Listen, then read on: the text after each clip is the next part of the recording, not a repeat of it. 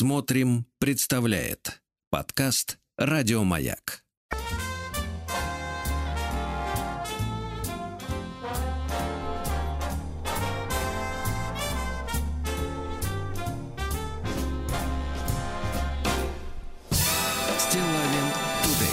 Дорогие товарищи, доброе утро. Настроение у Владика сегодня немножко подмороженное, схваченное. Ну, да? слегка, Здравствуйте, слегка. Здравствуйте, не Владик.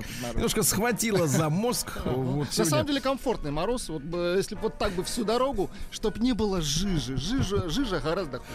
Да, но Гораздо. в криогенной камере минус 196. Ну погодите, погодите, вы всех укладывать уже. В четырехместные, в четырехместные те самые дела. Да.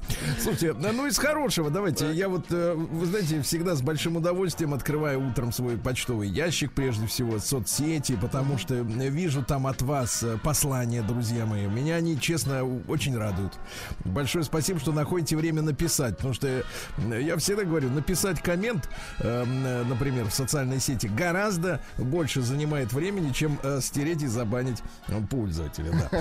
Вот. А, поэтому ценю очень ваше время, да. Э, Начнем давайте с лирического, потому что я э, думаю о том, что мы с вами ведем очень большую такую просветительскую, воспитательную работу среди э, сверхсовершеннолетних, да. Вот относительно брака, э, взаимоотношений полов, да, э, тем более, что за последнее время э, полов резко прибавилось. Э, Значит, и работы у нас больше, да? Но мы делаем тертых калачей еще более тертыми. А да, это, кстати, мы перетираем их в пыль. Да, да, да, Вот. да. Да. И вы знаете, иногда, конечно, становится немножко страшно, неловко. Неужели вот, вот если мы их всех перевоспитаем, да, ну как бы так, они же перестанут попадать в эти вот в ситуации, э, о которых Нет, потом нет, нет, мне кажется, они перестанут размножаться. Нет, нет, они, значит, перестанут попадать в эти, ситуации и, а, соответственно, писать мне письма о том, как, как они туда или сюда попали, а, а некоторые и туда, и сюда. И вы знаете, но, но дело в том, что вот э, сообщения, которые приходят, э, в том числе и от наших замечательных слушателей, которые указывают на интересные в интернете, значит, известия. да, Публикации, так. Да, они настраивают меня все-таки на оптимистический лад. Все-таки все-таки не переведется у нас с вами поводов для э, удовольствия, да, прежде всего. Для нас это большое ведь удовольствие, правда? Радость, конечно. вот. Э, Так вот, э, в объявлении э, на Бурито разместили, значит, э, я вам прочту заголовок. Э, э, На фотографии прекрасная э, лестница в старом э, Санкт-Петербургском особняке. Вот где-то, наверное, на набережной подозреваю. Слава богу, да. Так вот, э, в Петербурге выставили на продажу дату регистрации брака 2.02.2022. Очень символичная, да? Э, Дата выставили на продажу за э, 3,5 миллиона рублей. А знаете, чем эта дата хороша? Мужик никогда не забудет.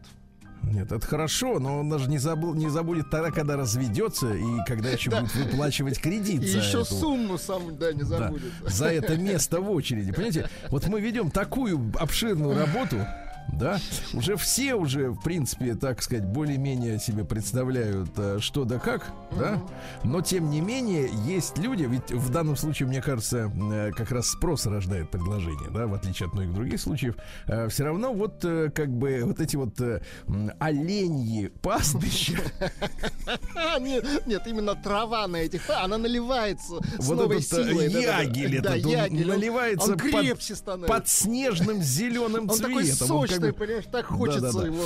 Да. Ну и, конечно, друзья мои, давайте-ка, Владик, э, мы э, обратим внимание на нашего замечательного поэта Виктора. Давайте, что давно его не было, Давайте. кстати, давайте. Давай.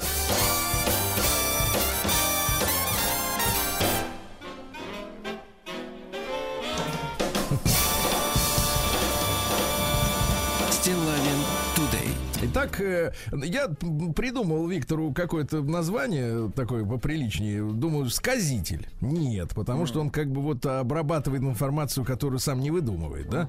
Вот. э, Мыслитель. Опять нет. Да. Ну, вот как бы, он как бы перерабатывает, да, вот перерабатывает. Э, Он, он такой, такая мясорубка. Он э, берет факты и Да-да-да. выдавливает фарш стихотворного э, текста, да. Так вот, Виктор, естественно, отреагировал на многосерийную драму, которая произошла с мужчиной Димосом. Э, Друзья мои, я, если вы были, например, в отпуске, в изоляторе следственном, еще где-то. Э, переслушайте в тех же подкастах, да, нашу программу за последние там три дня, начиная, наверное, с пятницы, да, по-моему, Э, может быть, даже раньше, не- уже сейчас э, э, Ну, уточнять дня не мы берусь. читали письмо, да. Пример, да. Мы читали несколько дней письмо от мужчины Димоса, э, который в ноябре, познакомившись э, с ведущей церемоний э, различных, да, 36-летней, ну, в общем-то, на съемной хате решил с ней распить пивка, по ее усмотрению, и съесть кижуча.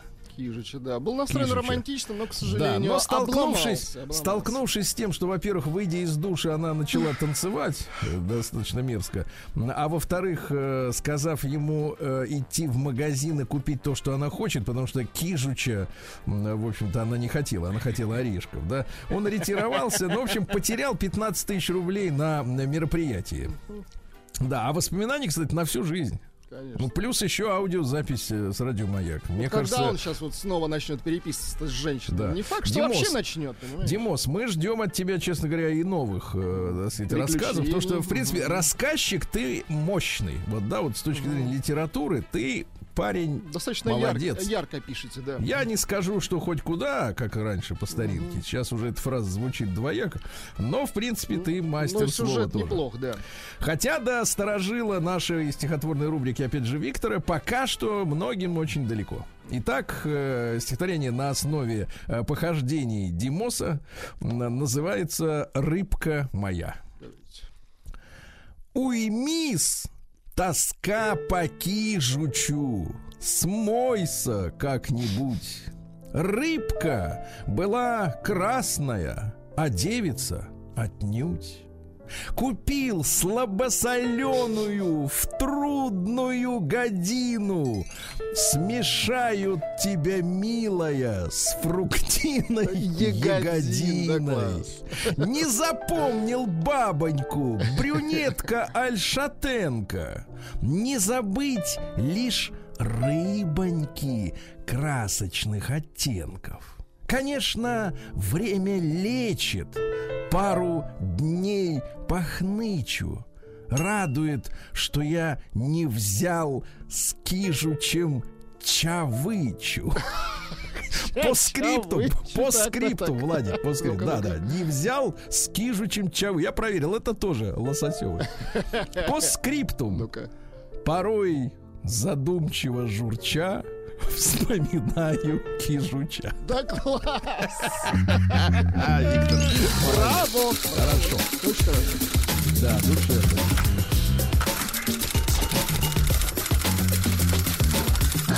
Приемная нос.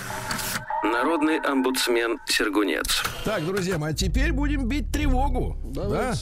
Да? Э, Как, есть у нас э, рубрика для борьбы с жульем? С жильем, ну, конечно, есть. Кстати, она давно как бы на этом, на, на холдере стоит. Ну, запускайте. Страшновато становится. Наши люди. Шепчут. Комитет по противодействию сволоте. Друзья мои, ну что, обычно нам пишут люди какие? Э, простые, нормальные люди, такие, как мы с вами, да? То есть вот Димос пишет, э, Виктор, да? Артем. Э, вот. А когда человек подписывается еще и фамилией, это вызывает уважение, смелость и открытость забрала. Да. Э, Забрала это не глагол, это существительное, друзья мои. Александра Рахимова пишет нам из Москвы. Вот давайте обратим внимание, потому что э, действительно я с этой историей и сам столкнулся, и не могу пройти мимо нее, потому что, ну, в принципе, несколько программ в эфире этой теме было в разные годы и даже в недалеком прошлом посвящены, и я думаю, что мы еще сделаем какие-то передачи на эту тему. Но вот какая история. Здравствуйте, Сергей.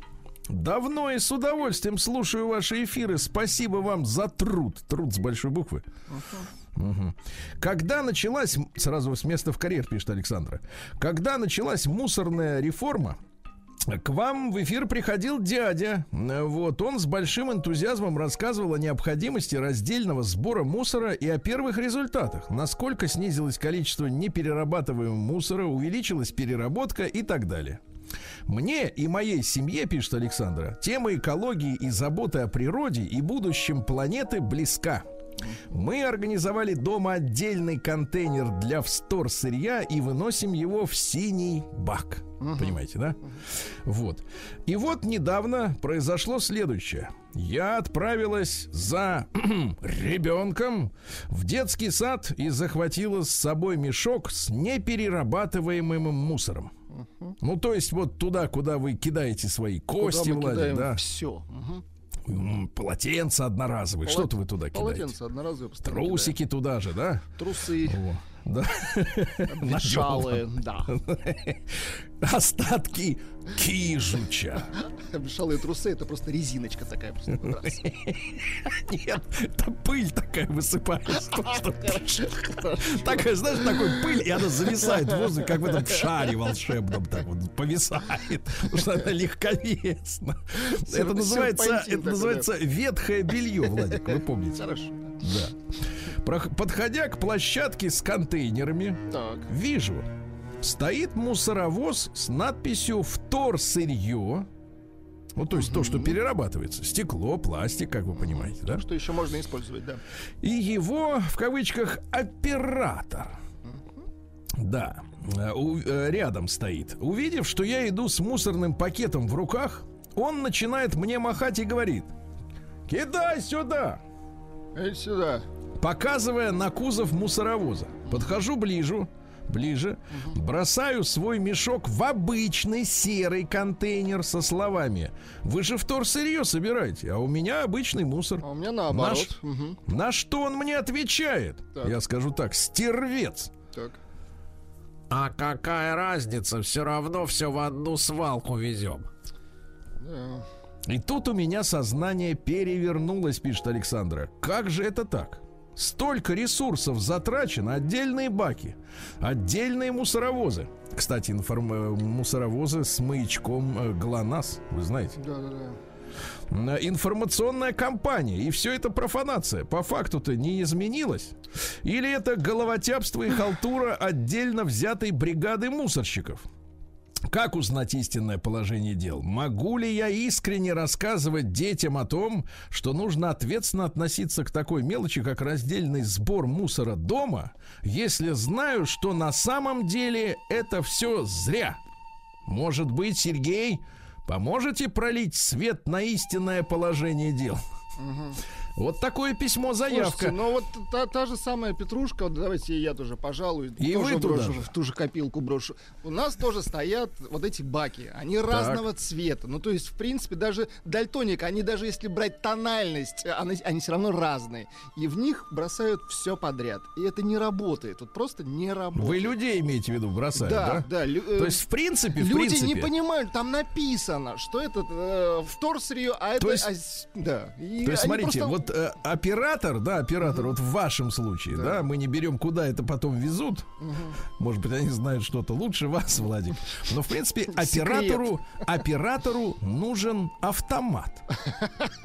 Ну да, да. Нет, причем, слушайте, там автомат нужен на еще на этапе выбрасывания мусора, чтобы когда человек только вот за, пытается закинуть свой пакет. А я скажу так. С костями, понимаете? Нет, я скажу так. Автоматчик так. нужен э, в рыбном отделе, когда только только рука потянется к кижучу. Вот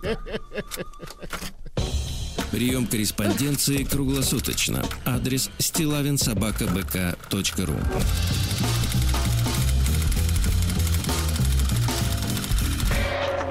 Фамилия Стилавин 2 Л. Но ситуацию мы возьмем на заметку, и как только к нам придет, как пишет Александр, да, мужчина, да. мы этот вопрос, естественно, поставим, да, потому что, ну, действительно, показуха, которая э, не является, так сказать, э, каким-то, э, так сказать, э, действительно действенным способом борьбы, да, за что-то, ну, это я, никому нет, не я нужно. серьезно пытался вот э, формировать э, для разных баков, ну, а куда бросать? Просто помойка, она общая помойка, отвратительно. Понимаю, смотри, вы даже даже, даже голос повысился. Ну, да. Осторожно, Я может переживаю. быть, давление. Скачок давления, Владик, это сейчас не нужно, позже.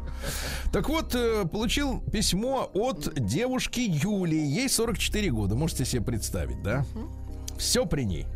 Заголовок следующий. Сказ о том, как я в суд ходила. Полезное знание для автомобилистов. Уважаемый Сергей и Влад, здравствуйте. Долго думала на тему, стоит ли написать и рассказать о том, как законопослушные граждане могут внезапно быть призваны в суд. Угу. И решила, что вооружен тот, кто предупрежден. История такова. В начале декабря, зайдя в приложение госуслуги, обнаружили судебное извещение, в котором содержалось приглашение на судебное заседание. В качестве лица, привлекаемого к административной ответственности за уклонение от уплаты штрафа административного. То, что сие приглашение меня очень удивило, это слабо сказано.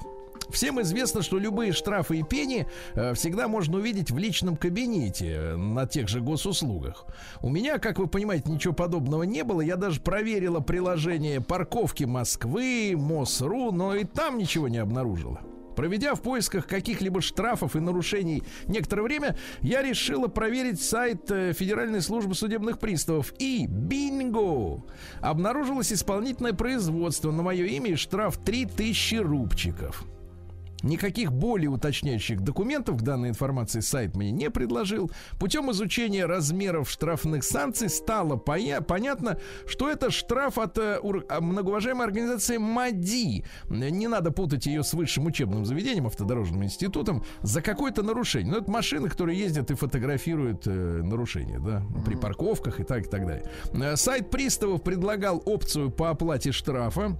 Вот, путем нажатия соответствующей кнопки. И как понимаете, не отходя от кассы, я оплатил, ибо считаю, что ежели имеется нарушение, то изволь оплатить. А? Очень правильно. правильно, да. Вот, оплатив штраф, я сделала запрос через госуслуги в службу судебных приставов о наличии исполнительных производств. Вдруг я не все нашла. И было это сделано 18 декабря. А 22 получаю официальный ответ, что никаких исполнительных производств не обнаружено. А вечером 23-го арестовывается мой банковский счет и списывается еще 3000 рублей за то же правонарушение. И вот только тут э, стало ясно, что э, что же за правонарушение это было, так как в приложении банка можно было увидеть полную информацию. Выяснилось, что была остановка э, в неположенном месте 5 августа. Напоминаю, что дело с оплатой идет в декабре. Так вот, с августа месяца ни одного уведомления ни в бумажном, ни в электронном виде мне не приходило, хотя законом четко прописаны сроки подобных уведомлений. Далее еще интересно. Приглашение в суд за, на заседание означает тот факт, что за несвоевременную оплату штрафа мне грозит еще один штраф. То есть штраф на штраф. Uh-huh. А мы помним, что уже и так дважды с меня списали. Решила, что нужно побороться за свои права и сходить таки в суд. И вот наступил день судебного заседания. Надо сказать, что по паспорту я прописана в одном районе Москвы, а фактически живу в другом, о чем имею официальную бумагу, и информация эта зафиксирована на все тех же электронных порталах. А нарушение было зафиксировано вообще в третьем. Угу. Пока не путайтесь, да? Судья, которая отвела почему-то на рассмотрение дела всего 10 минут, была настолько сконфужена фактом нарушения подсудности, то есть э, по закону я должна была быть вызвана по месту фактического проживания, если угу. это зафиксировано официально. Это первый момент, Владик. Так. А далее многоуважаемая барышня-судья не дала мне даже слова сказать о том, что отсутствие уведомлений не позволило мне своевременно оплатить штраф. Угу. Вот давайте завершение этого судебного разбирательства, да? Угу. И что вам, Владик, как не автомобилисту, надо намотать здесь на ус? Угу. Познакомимся с информацией завтра, товарищи.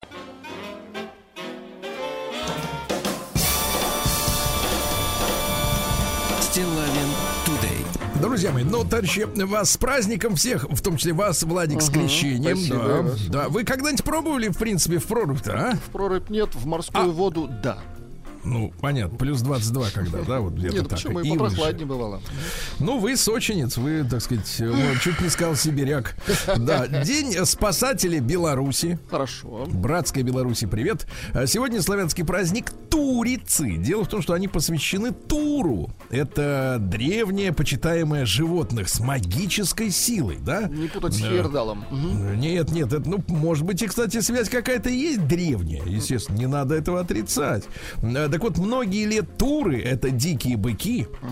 Служили символом чести и храбрости. Из их рогов делали кубки. Ну, понимаете, да? Ну, Это вам уже ближе, да? Вот рожки тоже, как музыканту близко. Вот, э, которые призывно трубили в воинских походах, а из особо крупных рогов делали даже луки. Представляете? Круто. Да. В Америке сегодня, в принципе, должны были бы широко отметить, но не отметят, я так понимаю, в силу политической обстановки, день рождения Роберта Ли. Это командующий Южной армией конфедератов. Это армия, которая, э, ну, она выступала за традиционные ценности, условно говоря. Вот. А, И она проиграла в гражданской войне За сельское хозяйство, давайте так она выступала. да, да. За житницу выступала э, американскую. И в итоге, э, ну, американцы тогда сумели как бы вот формально примириться, а сейчас вот эти памятники как раз у Роберту Ли и его товарищам, они валятся по всей стране, по американской, да, и вот они так растаптывают то, то перемирие, вернее, ну, скажем так, тот диалог, да, культурный между одной и другой стороной, который, в общем-то, в принципе, казалось, установился, а оказалось, не казалось, как говорится. Э, В США отмечается день попкорна. Э, Да. Э, Вы знаете, там ведь э, столько калорий в этом попкорне. Да ну, вреднючая история. Понимаю. День благодарности оружию в США. Понимаю. И в России день, тоже да, благодарности. э, день консервной банки. Куда бы мы без нее, да? Куда мы будем закатывать лечо? правильно? Куда Никас без нее, как ж просто Да. достать? ну? День патолога-анатома, тут, ну, так сказать, поменьше у вас эмоций вижу. День языка кок-барок э, в, Индии. Кок-барок. Да, кок, кок, барок. А, имеет хождение в штате Трипура. Трипура, да. А, ну, какие, какой язык-то? Ну, 10 чи, 10 чи, будьте здоровы. А что вы сейчас сказали? 9, 9 чуку. 8 чар, ну все на че, видимо, да, все на че. А в Исландии день супруга сегодня, да, ну, мы, мы нам рассказывали люди, как, э, в принципе, в Исландии какое по- по- положение у мужчин. Там, в принципе, нормально, если мужчины э, сидят в баре, и тут заходит женщина крепкая, такая же, как мужчина. Так. Иначе на острове на том не, Не выжить, конечно. Вот, и забирает понравившегося себе мужчину. Да класс. Да, дальше день варки зелья, понимаю. День апельсиновых сказок, замечательно. М, День нежности ко всем существам, друзья мои, даже к тараканчикам. Ну, Тут да. главное заиграться, да. Да, день музейного селфи, день художника вне закона. Ну, О, опять поздравляем. Никаса, поздравляем, да. Не, не только вот товарищ с Марсового поля, тоже его, видимо, придется поздравить. Водокрещи сегодня э, праздник русский, ясно? Так что с праздниками, товарищи. Было, было, было, было. Да, ну что же, в 1628 году-то датский принц Вальдемар, который приехал э, женихаться к нашей царевне Ирине, да, но, несмотря на обещание, не захотел перейти в веру нашу православную. А по-другому Понимаете? никак, конечно. Конечно, никак. Э, И никак не мог уехать э, из России обратно в Польшу, понимаешь? Ну, потому что поезда не ходили Да, тогда. Мгм. Потому что царь Михаил Федорович считал его отданным э, датским королем ему в сыновья. Навсегда, да. Да, это же мне сыночку прислали, Ну, понимаете, конечно. говорил он. Э, Королевич в этот день обратился к царю с письменной просьбой, говорит, товарищи, позвольте мне выехать. А тот говорит, нет, сыночка, сиди. И, кстати, э, поговаривают, что в городе Кашин, сидел, Тверской да? губернии нынешней, да, вот, находится, в общем-то... Его апартаменты м, были. Монастырь, да, бывшие апартаменты его, где он, собственно говоря, свои дни и закончил. И говорят, что поляки туда периодически приезжают ему поклоняться. Ничего себе. Да, да, да, вот так. Но сыночку не отдал. Мгм. В 1649 в Квебеке в э, Канаде состоялась первая э, казнь. До этого как бы людей там, э, ну, без суда убивали. Ну, без просто- суда. А тут по так. суду. Да, да. 16-летнюю девицу обвинили в воровстве и повесили. Понятно. Вот. А в 1736 Джеймс Уатт ватты, знаете такое, Ага. да, вот. Это и лампочки, и двигатели, да. Э, Шотландский изобретатель, который придумал паровой двигатель. Молодец. То есть ты в одну сторону впускаешь, Мгм. в Ты другую подкидываешь выпускаешь. уголька, да. Мгм. Да, кочегар нужен, правда, для такого двигателя, да. Э, В 1000, э, давайте, друзья мои, посмотрим. В 1798 Агюст Конт родился. Вообще пишется его фамилия по-французски, ну, если читать по буквам, то Комте, через букву М, магазин. А по-русски читается Конт, через Н. Удивительно. А, вот они чудеса-то. Потому что Короче, мы сами решаем, как читается. Короче, самое главное, смотрите, это Так. французский философ, э, который, в принципе, э, э, породил социологию как науку. То есть это папаша вообще всей социологии. При всех погрешностях там и тем, что как бы она из себя сегодня представляет или раньше, мы сегодня, друзья мои, сделаем с вами большой эфир, посвященный социологии. Мы оттолкнемся от э, фразы Андропова. Помните, был такой у нас руководитель, Конечно. уважаемый, вот, который пригласил девочку Саманту Смит в Советский Союз в свое время. Так он в те годы э, говорил две вещи. Первое, что при нашей жизни люди в джинсах на Красной площади не появятся. Мгм. Да, была такая фраза. И не соврал. Ну вот. А второе, это то, что мы не представляем себе того общества, в котором живем. Вот мы сегодня попытаем, попытаемся разобраться, а в каком обществе мы сегодня живем. Представить. Да, давайте, да. А, цитата из Конта. «А, «Гораздо больше, чем интересы, нас разделяет гордость». Да. Хорошо? Хорошо. Ну, скорее бы гордыня, наверное. Женщины живут вечным детством. Ну, Ну, знаете, да. живут вечным детством и мужчины тоже, на самом деле. Не, ну давайте так. э, Мужчины все-таки еще не говорят, как женщины пока что. Хочу на ручки. Такого Нет, ну, некоторые мужчины берут на ручки. Не, ну если он облегченный мужчина, какой-то там худеющий, так, конечно. Да, вот из, из представьте. новых. Да, из новых, конечно, да. Женщина без нежности, говорил Конт, Так. социальное чудовище по своей природе. Даже больше, чем никчемный человек. Ну, а? конечно, нежность Ага. для женщины важно. Да, конечно. Жизнь для других это не только закон долга, но и закон счастья. М? Дальше. Нравственность состоит в том, чтобы побуждать симпатические инстинкты преобладать над эгоистичными импульсами. Хорошо. Да. Ну и, наконец, парочку еще, смотрите. А, превосходящие в любви, более склонные подчинять разум и деятельность своим чувствам, женщины спонтанно становятся промежуточными существами между, теперь внимание, человечеством и мужчинами. Ну, это вам особенно понравилось, я так понял. Нет, нет, нет, смотри, обычно говорят так, женщина это между детьми и человеком. А здесь как элегантно, между человечеством и мужчинами, да? Ну и, наконец, э, э, так сказать, для мира порядка хорошая фраза. Давайте. Привычка подчиняться – первое условие человеческого порядка. Мгм. В 1803-м родилась Сара Уитман. Это американская поэтесса, которую очень любил Эдгар По.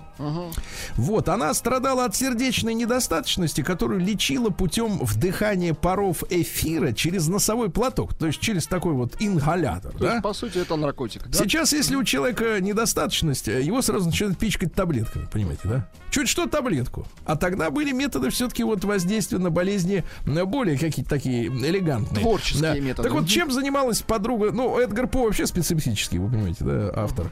Он, кстати, тоже сегодня родился, только постарше, помладше был дамы. Так вот, увлекалась дамочка э, э, трансцендентализмом оккультизмом, месмеризмом, вступала в контакт с мертвыми через спиритические сеансы. Я смотрю, да? она Универсал 69 была.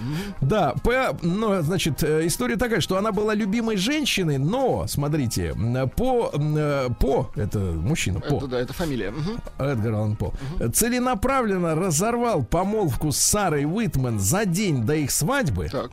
Напившись до такого состояния, что пришлось вызвать полицию. Да, она его довела. А теперь стихи вот Давайте. этой поэтессы, которую любил По. Смотрите, сначала по-английски, можно? Конечно. Too long benighted man has had his way. А? Все пока понятно. Красиво, да. Indignant woman turns and stands at bay. А теперь как это переводится? Давайте. Слишком долго пребывающий во мраке человек добивался своего. Ну, по-английски как-то элегантнее. Да. А возмущенная женщина поворачивается и стоит в страхе. Возмущенная женщина. Indignant woman turns and stands at bay. Понимаете? В общем, перевести Вот так. это невозможно. На английском Да, хорошо. это по-ихнему. Вот, в 1809-м, э, на 6 лет ее моложе, как говорили, да, э, вот, э, Эдгар Аллан По родился, американский писатель. Ну что, экстравагантный, скажем так. Сегодня... Детективщик, как называют они сами себя. Да-да-да, я вот смотрю на наших писателей. В принципе, Не надо на них смотреть, их нужно читать. не тот масштаб, конечно, не тот. А, но что говорил По? Счастье — это размышлять и удивляться. И счастье — это грезить. Красиво. Понимаете? красиво. А, Друзья мои, сейчас напрягите, пожалуйста, э, мозги, э, но не лезьте сразу в поисковик какой-нибудь, да, который под рукой. В 1834 родился Александр фон Хомайер, лепидоптеролог. Господи. Вот как вам кажется, судя по названию, это вообще о чем? Ну, что-то неприличное, конечно, приходит в голову. да не знаю, нет, нет, говоря. очень приличное. Ну-ка, давайте подумайте. Лепидоптеролог, что может изучать? Даже не могу представить. Бабочек, оказывается. Бабочек. Да, это чешуйчатокрылые, значит. В 1839-м Поль Сезанн родился французский художник. Э, Папаша был состоятельным, все было нормально, на краски денег э, не занимал, брал свое. Ну Вот. э, Мой метод, говорит, это ненависть к фантастическому образу. Я пишу только правду. Реалист. Понятно. Да. Я хочу поразить Париж с помощью моркови и яблока. А? Вот. А в 1860-м еще один замечательный специалист родился. Теперь уже нас, э, наш специалист, тоже с интересным э, наименованием профессии. Николай Михайлович Кулагин, апиолог. Опиол. На пер первую букву А, заметьте, законно. Вот. А этот пчел изучал. Молодец. Понимаете? Вот. А в 1863-м Александр Серафимович Серафимович родился. Вообще он Попов. Ну, потом начал модничать, да? Но был такое, был такое произведение «Железный поток». Э, Мучили вас э, им в детстве? Ну, что-то такое припоминаю. Ну, там, где да. идут большевики с оружием. Полностью с оружием, да? Ну и в 1865-м Валентин Александрович Серов родился, замечательный художник. Э, Девочка с персиками, да? Да класс. А вы Вот любите, чувствуете? когда вот женщины с персиками?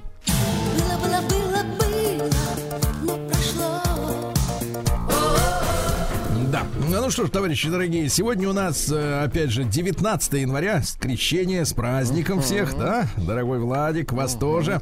А, Михаил Васильевич Исаковский в 1900 году родился. Это наш поэт. Такие песни, как «Катюша», так, есть. Лучше вас, нету того цвету, да? Давайте, Катюша, послушаем. Давайте. А, так вот на каком языке она была придумана. Нет таком. Просто песня хорошая, да. А ой, цветет калина. Давайте вместе затянем. Вот просто эту фразу. Давай. Ой, цветет калина.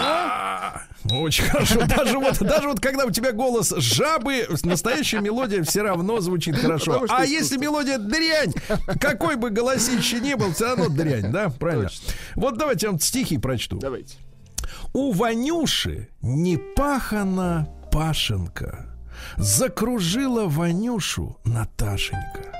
Что ни день у зеленого ельника Он встречается с дочкой мельника. Осыпает он девушку ласками, Ублажает красивыми сказками, Развлекает ее разговорами Про любовь для, да про разные стороны. А в селе у колодцев, как водится, Где досужие кумушки сходятся, Все уже решено окончательно. Дескать, парень и прям завлекательный, Дескать, свадьба предвидится знатная, А на деле случилось обратное. Заседание в ячейке назначили. Ваньке выговор примострачили. Припаяли ему внушение, что пошел с кулаком в сношение. На что в июльскую полночь синюю искривил комсомольскую линию. Присмолили ему, примострачили. В протоколах про все обозначили. Не ходи на чужую околицу, не зарись на кулацкую горницу. Да А? класс. Вот такая вот была история, да. Повадился. В 1904 году губернатор Миссисипи Джеймс Вардаман объявил, что, ци- цитата, Так. «образованный негр более опасен, чем преступник». Нормально. Вот, в 12 году родился Тимофей Васильевич Левчук, кинорежиссер, но он, э, так сказать, вот э, на рубеже 80-х э, набил руку при съемках сериалов э, про войну. Угу. В 73-м начал снимать «Думу о Ковпаке», потом в 80-м вышла картина «От Буга до Вислы», угу. в 82-м «Если враг не сдается». Ну, крепкие советские такие вот проходные военные фильмы. Ну, понятно. Ну вот. Дальше что у нас? Маркус Вольф в 23 году руководитель восточно-германской внешней разведки. Это очень мощная была спецслужба, преданная, как и сама ГДР, в принципе, в свое время. Позорная страница, конечно, для истории. Ну вот. Но один из самых мощных руководителей никого не сдал. Угу. Вот, сидел, не сдал. Герой настоящий. Их немецкий. сдали, да. Да, их сдали с потрохами, сволочи. В 1937 году Михаил Иванович Ножкин, замечательный наш артист и поэт, и драматург, и песни поет прекрасные, а? У нас есть стихи. Конечно. Черный список черной рукой давно вот. уж занесен. Вот, Я видите, поэтому песня звучать, конечно, не, не может. Не может. Не, не может, раз в черном списке. Да. В, 30, в 38 году, ну да, а, Михаил Иванович, а, извините, в 38 году американская фирма General Motors первой в мире начала серийное производство дизельных двигателей. Молодцы. Дизельных двигателей. А теперь с ними хотят э, вот, э, ну как-то вот покончить. покончить да. Но думаю, что это компанейщина, друзья мои. На северах без дизелей никуда, да. С батареей не полезешь э, в Арктику. В 1939-м Фил Эверли, это американский музыкант, вместе с братишкой Доном э, составил дуэт Everly Brothers. Неплохой дуэт. Love scars, love Thank только не перепевал эту песню, да. а в сорок первом году, ну давайте добрым словом помянем, Александр Житинский родился, Сашу, помню, замечательный мужчина, питерский э, журналист, э, сам себя называл рок-дилетантом, рок выпустил несколько да, да. книжек про Ленинградский рок-клуб, про кино, про всех ребят, которые угу. играли. К сожалению, его не стало в двенадцатом году. Сердце, да, хлопнуло. В сорок третьем году Дженнис Джоплин, американская певица. Ну что, говорят, что самая выдающаяся, круче Борисовны, ты представляешь? Да что? Ага.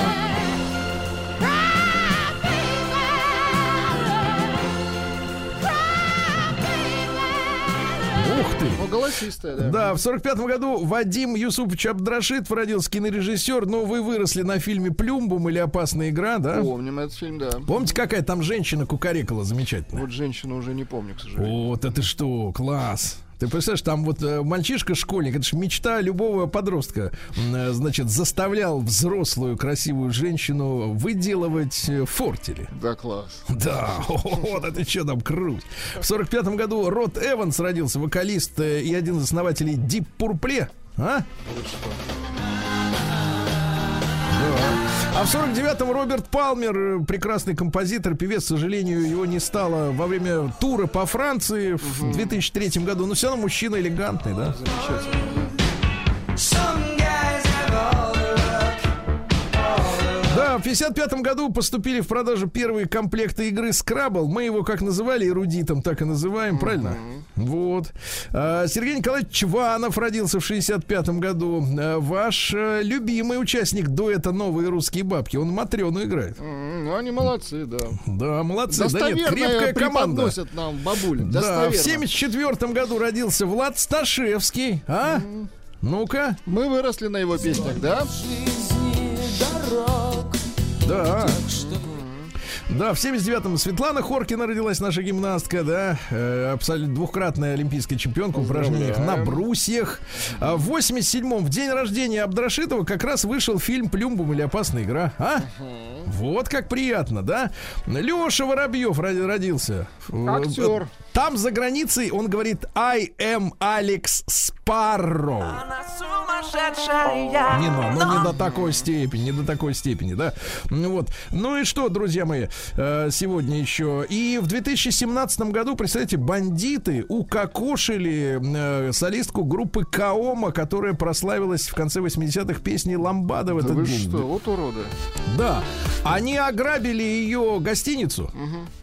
А потом повезли в ее же собственном автомобиле дальше, так сказать, дербанить деньги. Машина заглохла, они тогда ее сожгли прямо в машине, представляешь? Кошмар. Ужас. А у человека были миллионы, кстати говоря, Владик. Миллионы.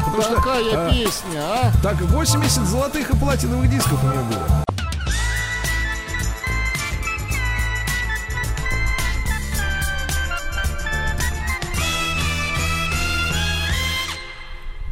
Стилавин Today.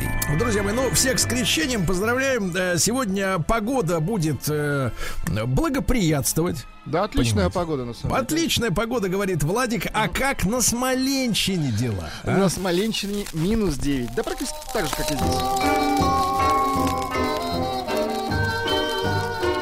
Чтобы песней своей помогать вам в работе, дорогие мои.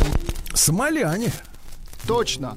Вот так, да. Ну, давайте посмотрим, что за, так сказать, ситуация на Смоленщине.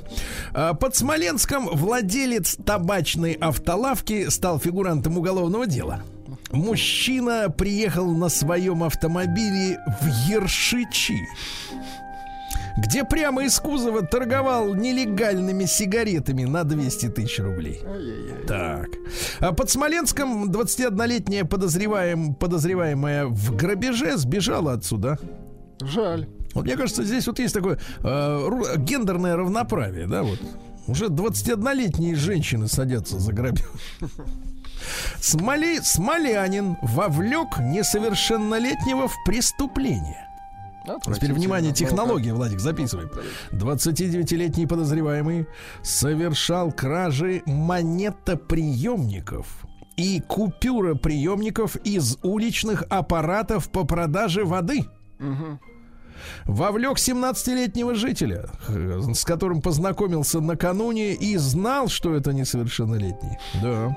А под Смоленском задержан иностранец за взятку сотруднику ФСБ. 36-летний иностранец пытался дать 10 тысяч рублей на границе при пересечении, так сказать, э, поста ФСБ э, без необходимых разрешительных документов. Ну, какой иностранец? Наверное... Ну да, он сказал, за десятку пройду, а? Ну, с акцентом, конечно, сказал. Uh-huh. Под Смоленском водитель мусоровоза разгромил иномарку автохама. Понятно. 58-летний владелец Volkswagen Polo э, вот, э, подал в суд э, с иском, потребовал возмещения 23 тысяч рублей за повреждение лакокрасочного покрытия зеркала заднего крыла и двух передних и двух дверей с правой стороны. Смолянин рассказал оперативникам, что утром у него произошла перепалка с работником мусоровоза, который высказывал резкие слова недовольства парковкой иномарки. Ну, так называемые быдло-парковщики, да, которые вот ставят кое-как. А, коммунальщик, 43-летний мужчина, признался, э, что действительно, двигая мусорный бак, обезобразил полю э, Смолянина. Э, по уголовной статье ему грозит теперь до двух лет лишения свободы. Представляете? Угу. Угу. А в Смоленской области экспорт животновед... животноводческой продукции вырос на 20% за год. Хорошо. Хорошо это да. А под Смоленском хулиганы оставили нецензурные цензурное послание на реке Вопь. Подождите, какие хулиганы французы это еще тогда оставили? Всплыло. Смолянину грозит, грозит тюрьма за найденный в такси телефон. Девочка 23-летняя думала не о том. Обронила телефончик в такси, вышла, потом туда сел местный житель 79-го года рождения. О, говорит, телефон, стал им пользоваться. Да. А под Смоленском работница Почты России так. Э, присвоила себе 150 тысяч рублей, чтобы погасить кредит. О, 150. Мне да. как раз они и нужны. Да-да-да. Ну и пару еще сообщений. Во-первых, под Смоленском банда подростков атаковала детскую площадку и устроила бой с табличкой «Детская площадка». Опять французы. Ну, в принципе, ощущение такое, что люди мирные, да? Да. Да. Ладно, все под Смоленском, чувствуете? Место силы. Стилавин Today. Ну что, россиянам предложили стелить дома ковры, чтобы улучшить качество воздуха. Раньше-то говорили, что там вся пылюга скапливается, а теперь все наоборот. Ковры, вопреки расхожему мнению, помогают очистить воздух, удерживая частицы пыли, пока они не попадут в пылесос. Понятно. Ясно? Вот, кроме того, советы бывалых следующие. На пользу экологии пойдет применение принципов апсайклинга. Ну-ка, переведите. Даже не буду. Я считаю, что это будет мое ноу-хау. Я буду лично заниматься апсайклингом. Это нужно одному, Владик. А исследование показало, что э, чего женщины и мужчины ищут на сайтах знакомств. Э, ну, стыдно опять. Вот Нет, испытываю... ну что ищут мужчины, мы знаем, а женщины нет, что? Нет, Владик, в том-то и проблема, что мужская аудитория так. искала отношений. Да ладно а женщины, что хотят, чтобы их отвезли в путешествие. Отвратительно. Да, а ведь там еще надо и кормить в путешествии-то. Не только туда-сюда обратно. покупать надо, видите, Билеты и все дела, да, конечно. Тупик. Чемодан тащить. А, в России вырос спрос на товары для горнолыжного спорта и плавания э, на 65%. В среднем, ну что интересно, в Москве скупали горнолыжную экипировку, богатые, а в Питере шапочки для плавания. Разные интересы, видите, Да, разные. Ну так между нами 700 км, все-таки люди другие. Э, москвич, давайте поможем, товарищи. Москвич ну в районе Чехова подмосковного э, месяц назад потерял, ну то есть сбежал от него Собакин, Сиба Ину. Это вот похоже на лайку, но японская. Вот, готов заплатить за нее 250 тысяч рублей. Товарищ, за... если найдете собаку, да. Товарищ, кличка Зевс. Значит, э, убежал с дачи. Вот, так что, товарищи, давайте искать все вместе.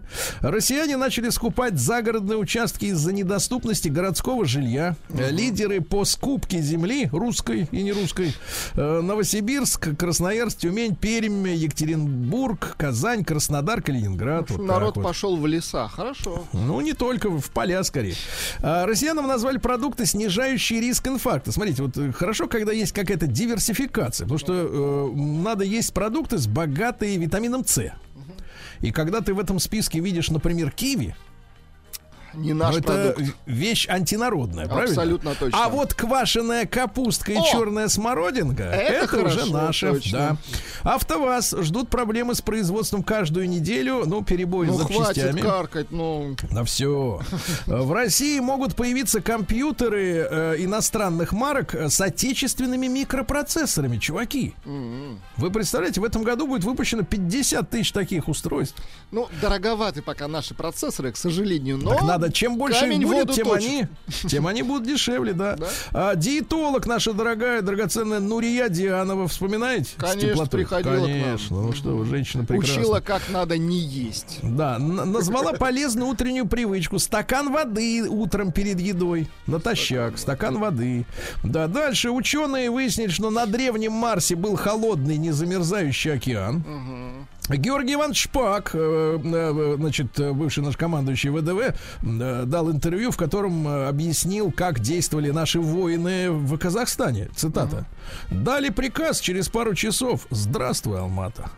Да, правильно. Да. Вот и все, и без лишних разговоров, конечно. На, на Древнем Марсе был холодный замерзающий океан. Значит, жителям э, Соловков, это острова, разрешили охотиться на лосей после письма депутату Рашкину выдали Хорошо. лицензию все-таки. А то задолбали уже сахаты, ты понимаешь? Ну, да. Лосятины не отведать, да. Вот именно. Э, при живых-то, да. Э, психологи сообщили об эпидемии одиночества у молодежи. Вы представляете? За последние 40 лет молодежь стала чувствовать себя более одинокой, чем когда молодежи были ученые. Так она вся в гаджеты он ушла. Ну, естественно, там-то веселья нет. Ученые выяснили, как пандам удается набирать вес, если они вегетарианцы. А оказывается, они жрут побеги бамбука, а там бактерии кластридиум, извините, бутерикум. То есть бамбук на, нажористый такой. Да, которые, которые, э, значит, э, все, все питание переводят сразу в жировое отложение. Угу, Эти бактерии, да? В Ростовской области, вы слышали, запретили смеяться во время бракосочетания. Да вы что, а почему нельзя смеяться? Если у человека да. истерика, почему бы не посмеяться? Ну, истерика, да. Вот так вот, например.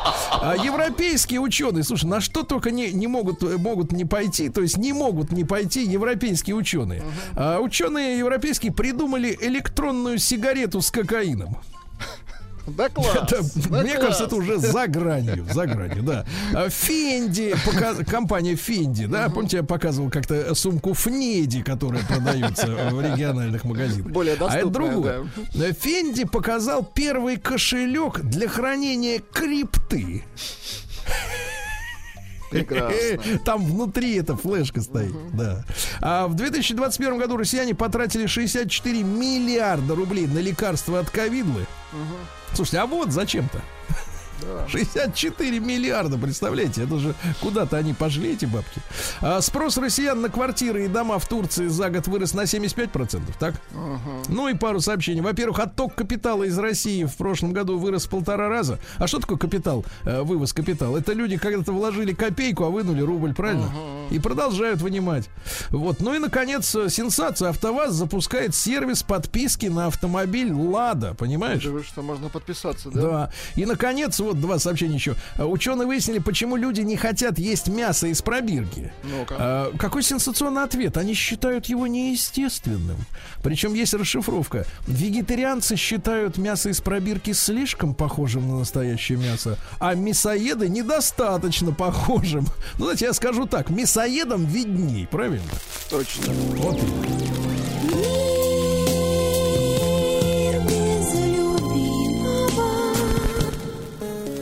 Ну что же, аргентинскую порнозвезду и модель Playboy Сабрину Саброк Настоящее вре- имя Лорена Колотта. Мне кажется, лучше звучит, чем Сабрина Саброк.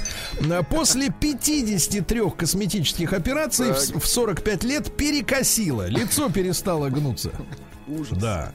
Вот. А, значит, она, э, в принципе, начала подвергаться этим операциям уже в зрелом возрасте. Она до этого учителем работала, и у нее не было денег на косметологов и хирургов. Э, Что говорит э, Колотта? Я добилась того, чего хотела. Выглядеть искусственно, как кукла.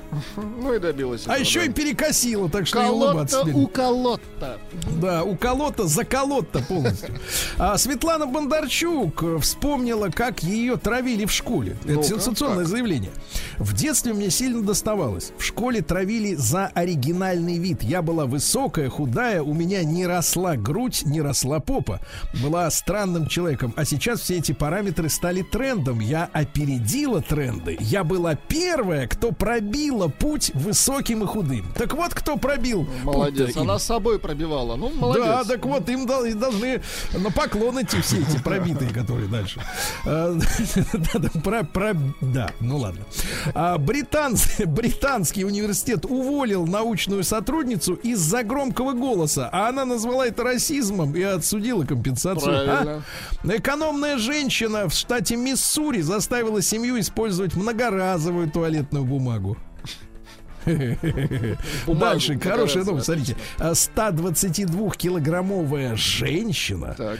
похудела на 30 килограммов за 7 месяцев тайком от мужа и удивила его. Тайком. То есть Да, да, да, да, да. Да, ну и что еще интересного? А, да, вот тут гениальная новость. Лера Кудрявцева пожаловалась на усталость после отдыха в Дубае. Теперь надо снова отдыхать. Да, Ловчев, замечательный наш защитник московского Спартака, сборной Советского Союза, Евгений Ловчев э, рассказал э, о скандалах в семьях футболистов. Я, говорит, четыре раза женат. Вы что-нибудь о моих женах знаете? Я уходил, оставлял квартиры, мои дети собираются у меня 1 января на даче, и жены претензий не имеют. Во всех этих историях, про, ну, я имею в виду, про нынешних футболистов, виноваты только женщины. Потому что этот парень зарабатывает деньги, горбатится. А мы ему верим. А они ведут себя, жены, неправильно ведут, ясно? Да? Ну и давайте о хорошем. Э, Что у нас еще интересного? Э, Здесь уж такие вот у нас э, узнаваемые персонажи. Агата Муцениеце. Вы знаете такую актрису? Нет. Вот. И их, может быть, и к лучшему. На- Назвала бывшего своего мужа Павла Прилучного главным разочарованием в жизни. Да вы что? Да, но тут я не из-за этого беру новость. Она добавила, что не верит в счастливые отношения без материального достатка. Я в последнее время считаю, э, извините, мечтаю, чтобы мой мужчина был миллиардером, чтобы у него был свой самолет, своя яхта. Это же круто, когда есть неограниченный поток денег. Прилучный не потянул. Ну, понятно. Да. Да. Мало снимается.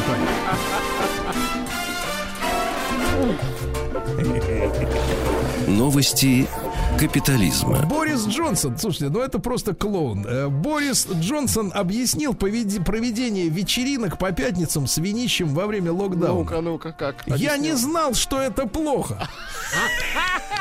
Вот дебил, а? Да-да-да, слушайте, ну просто на идиотов. В Сахаре выпал снег, но это не редкость. Илон Маск заявил, что населения Земли не хватит для колонизации Марса. Так что, опять начинаем рожать-то для этого самого? Или Ну, Ма- Маск сокращаться? начинает. Маск. Да, в Евросоюзе предупредили о начале твиндемии. Что за трендемия? Ну, твин это типа двойной. То есть э, два, две заразы сразу полезут. Два в одном, Ну, понятно. на- они очень на название это мастера придумать. честно говоря. А, китайские ученые предложили лечить подагру кровопусканием. Понятно. Старые методы, да? А парализованный индиец встал на ноги после прививки от ковидлы. Смотрите, кому-то Это помогает. помните э, день святого и этого, этого кого? Иргена, как это назывался-то? Пургена. Пургена, да, святого, точно. Пургена, да-да-да. А художник э, обнаружился в социальных сетях, рисующий одновременно руками, ногами и ртом. И ртом. Дарование. И э, б- ученые сейчас пытаются выяснить, какие э, рисунки получаются более колоритными, чем нарисованные, да. А, мужчина угнал машину в Америке и не, не заметил пассажира сзади, бывает. В Германии, ну и давайте такое оптимистичная новость из Германии, где, в принципе, это как с популяцией немцев э, этнических не очень дела в порядке, да. Но, тем не менее, у них же новое правительство пришло к власти, да, коалиционное. И вот в Германии захотели разрешить рекламу абортов. Реклама. Рекламу Кошмар аборт. какой. Гениально. Ге- Молодцы немцы.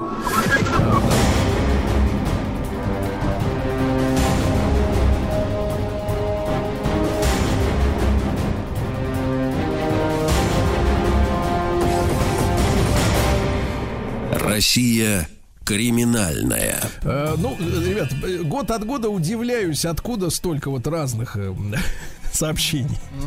Они, причем, многие не повторяющиеся. Например, в Краснодарском крае пьяная компания пытала в лесу полицейского. Ужас. Ну, звучит, в принципе, Ну ужасно. Да, да, да, ужасно звучит. Дальше. Э, в Приморье водитель протащил за машиной полицейского и врезался в дом. Ну, это, что ж так такое, сказать, ага. мелочи.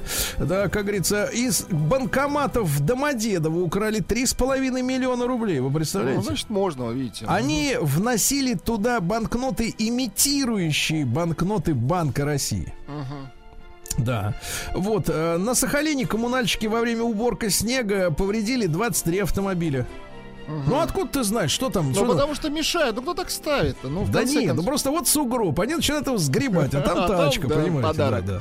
А петербуржцы отсудили э, миллион восемьсот тысяч рублей за то, что залили э, коммунальщики их жилье фекальными стоками. А, причем, что самое интересное, заливали трижды. То есть я представляю, на третий раз уже, так сказать, дети кричали, мама, еще 600 тысяч. Да, ну что еще интересного? Экспертам не удалось установить яд в деле о летнем отравлении арбузом в Москве. Вы помните дело-то шумное Да-да-да, было? помню. Купили арбуз, там как-то на дихлофос на какой-то кивали, а следов-то так и нет. Так сказать, что там действительно произошло, да? Еще пару сообщений. А, москвичку осудили за трату денег из найденного кошелька. Нашла кош... лопатничек с 25 кусками. А, сотрудники детского сада в Карелии обмазали детишек майонезом и бросили их одежду в унитаз. Ну, такое воспитание было, да? Воспитательница Наташа и няня Кристина, которые тоже когда-то, видимо, были детьми. Мгм, Их тоже Да. мазали. Вот. Э, Папа обнаружил, что волосы мальчика были в чем-то жирном, потом смотрит, ух ты, а это ж на перепелином яйце. Да, а колготки мокрые. В итоге пришлось разбираться. Ну и дети рассказали, что издевались по-всякому, по-страшному. Представляете? Ну и давайте завершим чем-нибудь таким, э, ну, не то чтобы лирическим. Давайте.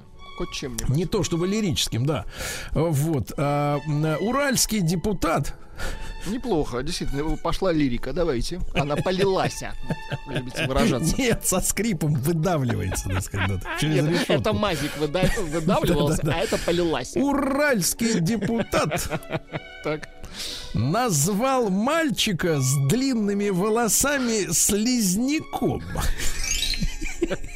А его мать дурой конченой. И извиняться не собирается. Понимаете? Потому что это его убеждение, понимаете? Да. Мне вообще, говорит, непонятно, как некоторые растят слезняков. Раньше за убеждение, кстати, жгли людей.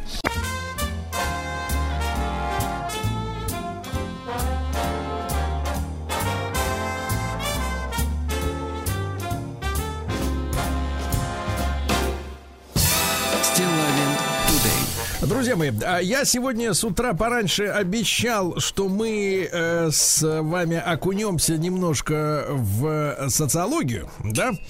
По той причине, что э, в этот день, э, в 1789 году, ну, это, конечно, формально оттолкнулись, на самом деле просто хочется пообщаться и прозондировать почву, э, родился Агюст Конт, ну, э, Агюст это по-нашему август, чтобы у кого-то не было иллюзий. Мужчина прекрасный, французский философ, э, размышлял и о государстве, и об обществе. Ну, например, какие вещи говорил? Вот это любопытно. В государстве, построенном на позитивных принципах, должны главенствовать обязанности, а не права по мнению Конта, права только подрывают общественное спокойствие, понимаете? Очень хорошо сказано. Когда люди только думают о том, что им должны, да?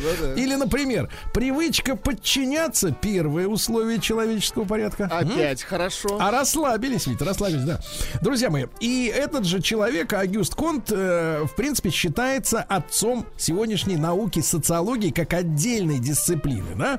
И сегодня я думаю, что ни одно государственное решение, э, ну уж и коммерческое решение, да, занимаются эти разные службы, но тем не менее мнение общественное очень э, тщательно исследуется, да, и при и, так сказать, для, для того, чтобы принять верное решение, попасть, как говорится, в десяточку, да. Мы сегодня с вами э, также помним высказывание э, Юрия Владимировича Андропова, э, который, по-моему, на рубеже 80-х, да, он сказал э, в одной своей программной статье он написал, да, в центральной прессе, что мы не знаем общества, в котором живем. До сих пор, кстати, эта фраза подвергается очень таким э, пристальному вниманию, да, что он имел в виду, что, что вы хотели сказать. Э, значит, люди спрашивали Юрия Владимировича, и до сих пор есть какие-то загадки разночтения. Вот если мы э, все это вместе возьмем и э, попытаемся разобраться, э, э, в каком же обществе мы сегодня с вами, э, ну, как это, нельзя сказать, оказались. Мы же, так сказать, потихоньку до него дотопали, правильно? А все вместе, кто-то кто-то раньше начал, кто-то позже. И мы, друзья мои, э, во второй части темы дня обязательно поговорим с вами, что за люди вас окружают, да? Какое у вас, в принципе, складывается общее впечатление, да? Какого вот. рода, да. И поэтому обязательно участвуйте в нашем коротком опросе, который мы прямо сейчас запускаем. Э, единичку отправляйте через WhatsApp, через Telegram на наш портал плюс семь девять шесть семь сто три пять пять три три. Если в целом люди вокруг приличные, хорошие, да? Ну так вот, как бы сердце радуется. А да? два, это если какие а люди? Двоечка, ну как-то вот не очень. Хорошо бы, не чтобы очень. их мы, не мы, было рядом. Да, мы просто в нашем, конечно, глубоко ненаучном опросе почувствуем температуру общую, да, вот как бы оценка общества, которое нас окружает, да, оно скорее позитивное или негативное. И я рад сегодня в эфире встретиться с Валерием Валерьевичем Федоровым, генеральным директором Всероссийского центра изучения общественного мнения, в ЦИОМ знаменитый. Валерий Валерьевич, доброе утро. Да. Доброе утро, Сергей Валерьевич. Да, вас с днем рождения Конта, вот, Поздравляем, да? Валерий Валерьевич, ну вот э, вопросы есть, да? Мы сегодня, если так вот лирически начать сегодня, мы сегодня более-менее представляем, в каком же обществе мы оказались через 40 лет после, условно говоря, слов э, Юрия Андропова. Э, можно я с казахстанских событий начну? Они, мне кажется, имеют прямое отношение к вашему вопросу. Так. А, вот до недавнего времени, до примерно 4, 5, 6 января, а, нам в России, очень многим, Казахстан казался такой прогрессивной, а, стабильной страной, которая развивается, но развивается упорядоченно. Там царит межнациональный мир, она ни с кем не воюет, ни в какие авантюры не пускается, никакого там исламского экстремизма. В общем, все замечательно. Значит, и затем мы буквально в течение нескольких дней поняли, что все не так. Что там есть расколотая элита, что она не учитывает мнение людей, люди доведены до крайности, что там есть всяческие спящие ячейки террористов, что с межнациональным миром на большие проблемы, что, как выясняется, в любой момент погромы могут начаться и мародерство. И вот э, у нас открылись глаза. Но открылись еще не полностью. То есть мы поняли, что то, что мы думали раньше о Казахстане, это неверно, хотя бы отчасти. Но еще не очень понимаем, а что же думать о нем сейчас. Вот как говорил Юрий Александрович Левада, мой предшественник на посту директора в ЦИОМ, разломы такие крутые в общественной жизни, они открывают э, доступ, что ли, да, открывают возможность посмотреть на то, как она на самом деле устроена. Угу. Потому что в обычное время, более-менее спокойное, этого не видно. Противоречия, знаете, как мусор под ковер оказываются. Спрятаны. И только... Валерий Валерьевич, а в этой, в этой связи да. получается, что социология не способна так глубоко сканировать э, подлинные тенденции, так сказать, народные? Социология способна, вот социологи не всегда способны. Вот. Э, о чем идет речь? Социология занимается, собственно говоря, двумя главными вещами. Первое – изучением обычного порядка, да, который в обществе так сказать, э, устроен и которым общество живет. А второе – это изучением изменений социальных, того, как общество меняется. Кстати, спасибо, что вы э, Конта вспомнили. Он как раз делил э, науку социологию на две части – социальную статику и социальную динамику. Но он-то как раз-таки э, считал, что общество должно развиваться непрерывно, но мирно. Он был противником всяческих революций, и он, собственно говоря, э, стал таким э, провозвестником прогресса. Да? То есть вот прогресс, непрерывно совершенствующееся капиталистическое общество, вот это вот для него были альфа и омега. А мы-то видим, да, и, собственно говоря, Маркс еще, а, современник младший Конта, говорил совершенно противоположные вещи, что капитализм так наполнен противоречиями, что мирное развитие невозможно, что это развитие возможно через революции, собственно говоря. Вот. И мы тут сегодня тоже видим, что порядок э, спокойствие, более-менее все сыты, довольны, а может и не очень довольны, но как-то умеют свои противоречия разрешать мирными способами. Вот, вроде все прилично, и тут что-то триггернуло, как говорят, и уже граждане на улицах, и смотришь на них, вроде уже это и не совсем граждане, вот, а берут в руки дубье, значит, и идут громить, значит, э, Не, не дубье, берут экскаваторы и громят эти самые да. сейфы. Да, кстати, Казахстан тут, ну, только пример. Напомню, в Париже много интересного происходит периодически, даже в ночь на Новый год. Вот, mm-hmm. горят машины, значит, каждый год статистику подсчитывают, сколько сгорело больше, меньше. Вот в этом меньше сгорело, чем обычно. Ковид, видимо, подуспокоил немножко людей. Вот. Напомню, лет 10 назад в Лондоне были огромные погромы, да, столица мира практически. Вот, роскоши, богатство, искусство современного и банкинга. Ну вот, погромы, прям вот, что ни на есть, реальные погромы. Вот. Поэтому э, еще раз, конечно, социологи изучают общество и в спокойном состоянии, и в неспокойном. Вот, и я бы сказал, делятся на две большие группы. Тех, кто считает, что все более-менее нормально, и если отдельные эксцессы, инциденты и возможны, то это именно исключение, а в целом мир стоит на правильном пути. Вот. И вторая группа, которая говорит, нет ничего, под этим покровом кажущейся стабильности Э, жерло вулкана, который рано или поздно взорвется, и скорее раньше, чем позже. Валерий Валерьевич, понимаю вашу мысль. А, вот немаловажная такая история. Значит, параллельно с тем, что вы, ваша да, организация, Всероссийский центр изучения общественного мнения, много лет работает и э, изучает, э, значит, да, позицию э, мужчин, женщин, детей, э, стариков, просто граждан по тем и или иным вопросам. Да, да, точно, граждан. Ага. И даже граждан, да, да. Вот. А вас, гражданин, я попрошу остаться, да. Вот. Но параллельно с этим в последнее последнее время, последние десятилетия тоже очень сильно а, а, развиты соцсети оказались, да, где даже появились лидеры общественного мнения и где высказываются точки зрения. Вот я, не, естественно, не могу знать все ваши исследования, но как у вас, как у специалиста, складывается ощущение, вот ваши научные, на научной методике, то есть, условно говоря, строгая выборка, да, по определенным категориям населения, по возрастам, по полу, ну, то есть научная методика, я подчеркну, да, и вот то, что э, в социальных сетях иногда приобретает характер тренда какого-то, да, вот когда некое мнение продавливается э, и создается ощущение именно при помощи соцсетей, э, что вот у народа вот такая позиция по тому или иному вопросу, по важному или по ерунде по какой-то. Вот скажите, это бьется, как говорится, по молодежному, ну, то есть соответствуют ваши научные исследования тем вещам, которые в соцсетях, например, вылезают периодически как некое такое от, от, откровение? А, я бы чуть э, иначе, с вашего позволения, вопрос поставил. Вот да. эти хайпы, условно говоря, да, то есть всплески, пузыри, которые в соцсетях очень быстро надуваются, и затем достаточно быстро сходят на нет. Такой же там механизм.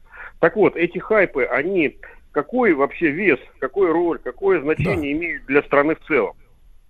Вот, потому что, да, вот если вы, например, в ВК сидите, и там, значит, какой-то идет там флешмоб, или, значит, там мемчики сыплются, в общем, все обсуждают последнюю песню Шнура, там и так далее, да? Mm-hmm. Вот, у вас впечатление, что все вокруг только об этом и говорят. Ну как, ну, да. как ты мог не посмотреть этот клип? Ты что? Ты где живешь вообще, да?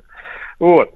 А если мы проведем общероссийский опрос, да. значит, и э, тот самый научный, о котором вы mm-hmm. говорите, Выяснится, например, что темой значит, неубранных э, от снега и льда дорог в э, Санкт-Петербурге там, интересуется, ну, предположим, сейчас с потолка возьму цифру, предположим, 7% человек э, опрошенных всего. Из них шнура там слушали 3. Вот. Э, и мы поймем, да, действительно, хайп, да, это немало, 7% для страны, да, это, в общем-то, миллионы людей. Но с другой стороны, это 7%, а не 70 и не 77. То есть, конечно, а, соцсети дают бесценную возможность видеть вот все эти новые тренды, микротренды, возникающие да. и уходящие. А... Валерий Валерьевич, давайте мы сразу после короткой рекламы продолжим. С нами генеральный директор ВЦОМ Валерий Федоров.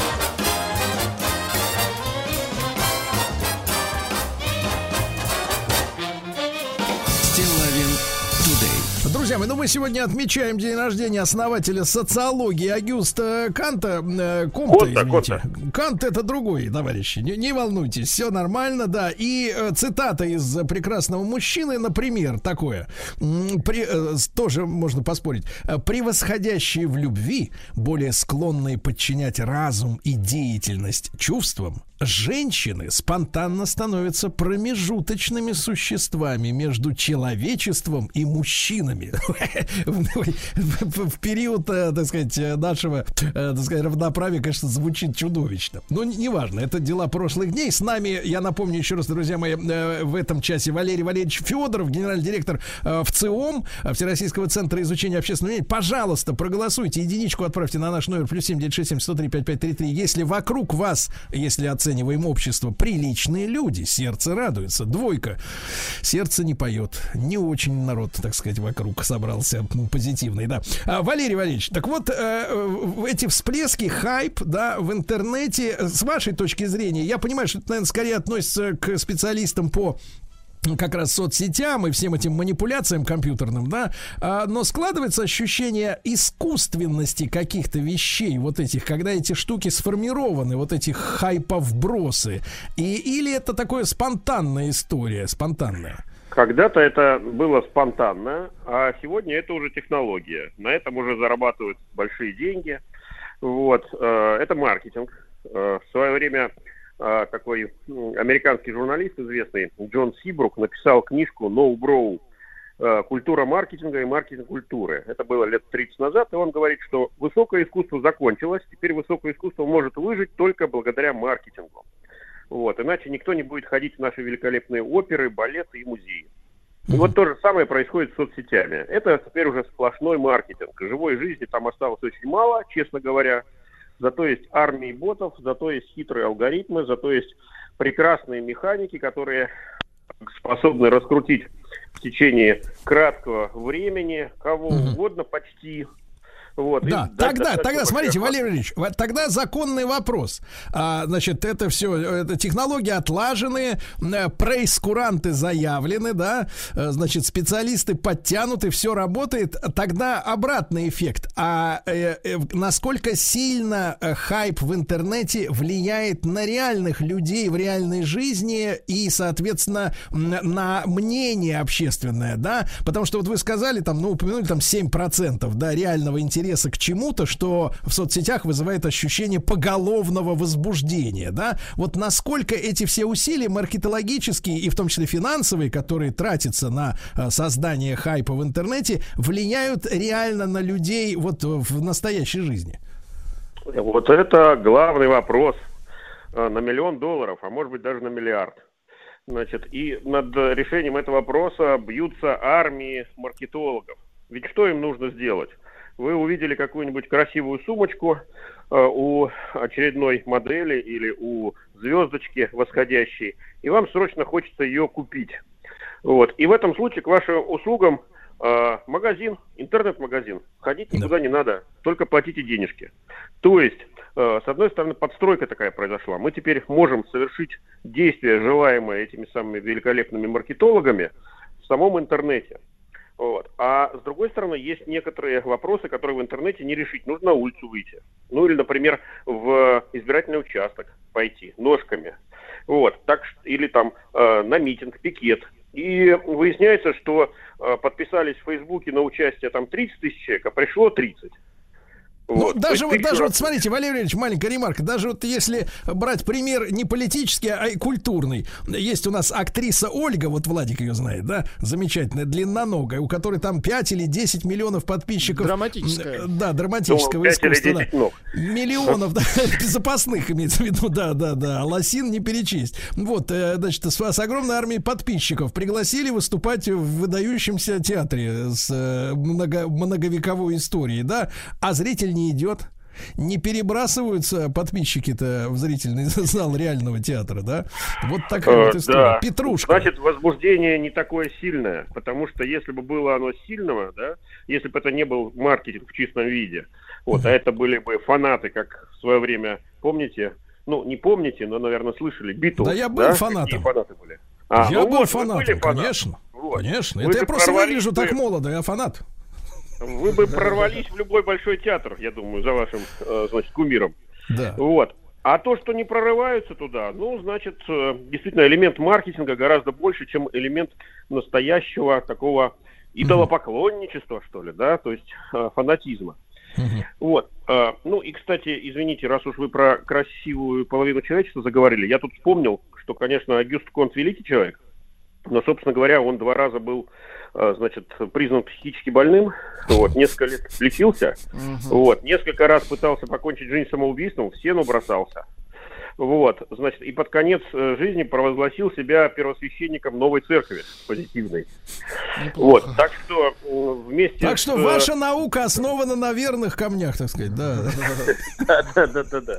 То есть не надо верить всему, что он сказал. Да, Валерий Валерьевич, ну и вот мы в следующем части с, с нашей уважаемой аудиторией проанализируем, что за общество вокруг них. У вас-то в целом впечатление о, о людях э, можно как-то вот его сформулировать в какой-то эмоциональной, может быть, так сказать, по фразе? Да. О наших людях? Правильно, вот в целом наши люди, они вот э, как бы... Приличные. Приличные. Хоро... Хорошие у нас люди, только квартирный вопрос их испортил. А, нет, ну, конечно, если всерьез, то мы с вами уже вполне современное общество.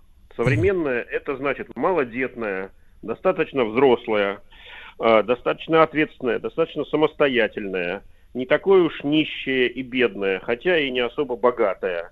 Общество, которое думает э, о себе, скажем так, в индивидуалистическом ключе. То есть каждый отвечает за себя. Каждый пусть и жалуется на государство, и требует от него чего-то, но реально полагается только на себя. Вот. И это задает очень правильные, на мой взгляд, ориентиры. Если ты отвечаешь за себя, вот, то ты должен думать, думать в долгую, должен деньги зарабатывать, должен на образование детям откладывать, должен сам решать свой жилищный вопрос и так далее. Да. Проблема Валерий том, Валерьевич, последние... ну это при- да. прекрасная, прекрасная сентенция. Вот, от нее мы, собственно говоря, оттолкнемся. Это впечатление в целом, а вот впечатление в частности в следующем часе с нашей прекрасной аудиторией разберемся. Валерий Валерьевич Федоров, генеральный директор в ЦИОМ. Ему огромное спасибо. Сегодня день рождения основателя социологии э, Конта.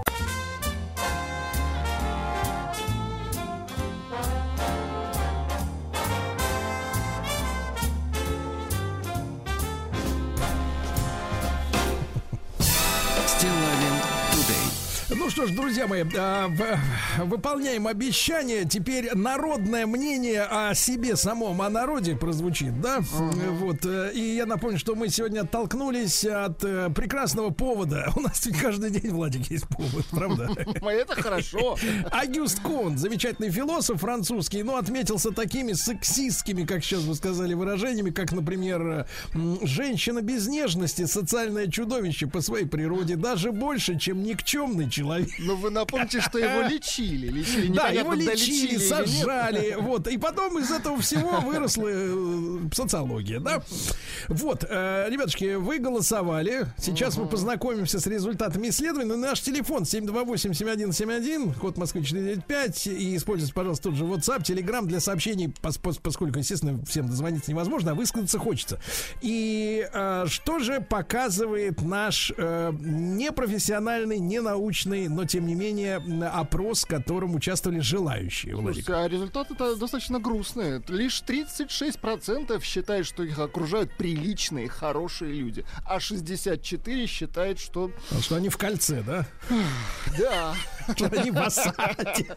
Помните, был ну, такой фильм «Осада». Да, да, да. Да, да, да. Так вот, ребятушки, ну, это, хорошее, это хорошее ощущение. Я в белом, а вокруг а, все... Да, все наоборот. Да, да, да. Ну что, ну это опрос для активистов. А что касается людей, которые не побоятся не только отправить э, цифирку куда-то там в просторы интернета и э, э, засветиться в вопросе маяка, а вот высказаться лично как бы голосом имеется в виду, правильно? Давайте 728-7171, код Москвы 45. Что? Давайте, сегодня мы э, продолжим мысль Юрия Владимировича Андропова вернее, с ней надо покончить. Мы не знаем, в каком обществе живем. Что за люди вас окружают? Какое э, впечатление в целом у вас, э, э, значит, складывается на данный момент?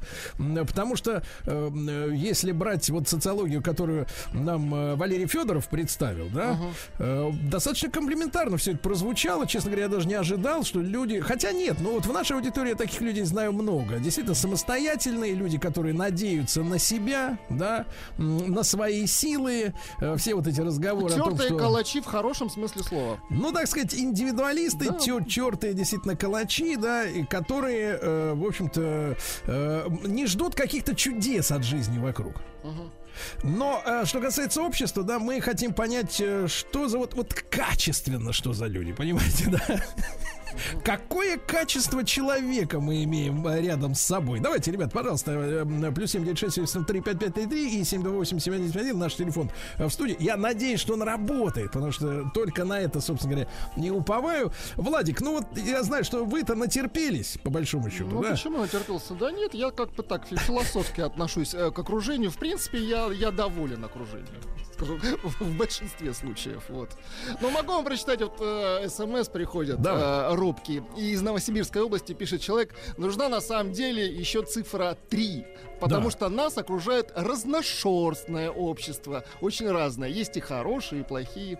Вот видите, есть такие еще мнения. Я, кстати, считаю, что в последнее время люди стали э, что ли, нервными такими, понимаете? А, информационный поток, наличие гаджетов, какое-то... Э, раньше, вот э, представьте средневековье. Э, представьте, что э, раз в год приезжало какое-нибудь шипито, а так в основное время работали в основном инквизиторы. Понимаете, просто жгли людей. И, и, лю, и людям жить было э, легко, спокойно. Да, помните, вчера, вчера была цитата «Палачи смеются иначе». Да, да, да, абсолютно Да, точно. у них свое чудо. Давайте Юру из Ставрополя Давайте. послушаем. Давайте, ребята, географию всей страны. Ведь страна разная. Помните, как мы вот у вас э, э, каждое утро из разных регионов новости, да, криминальные в том числе. И видишь, что ну, воруют, но по-разному. Да.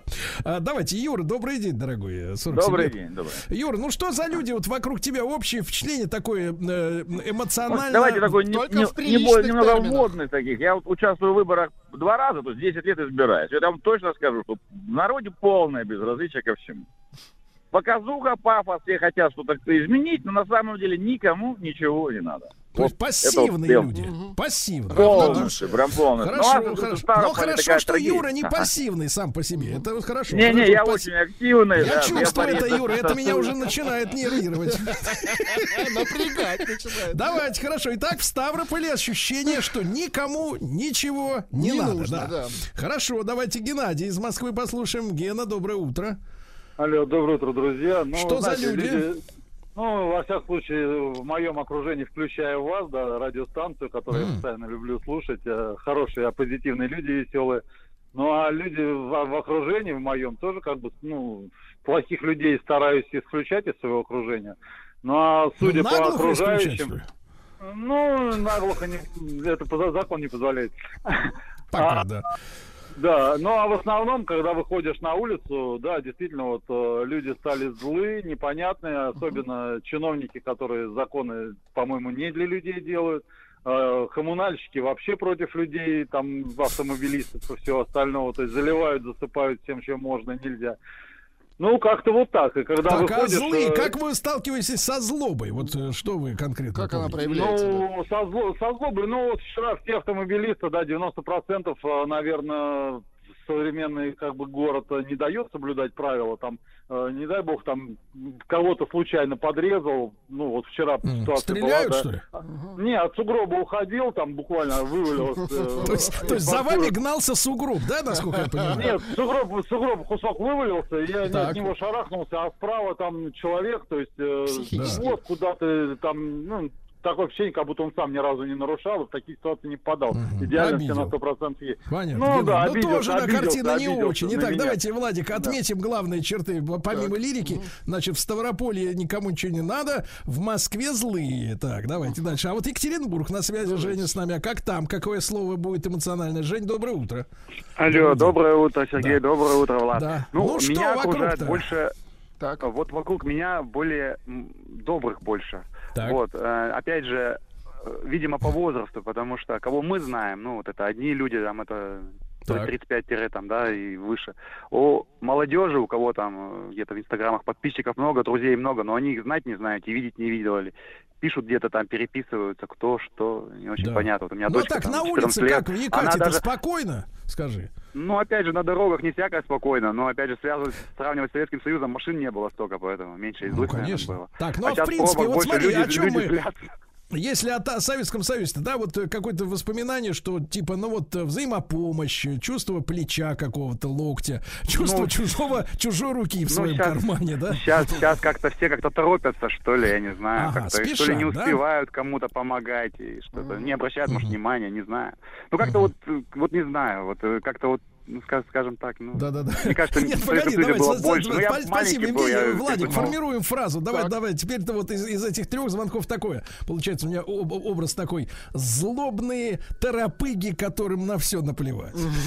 Ну, Если давайте суммировать, да. Пару сообщений, что пишут люди. Ульяновская область.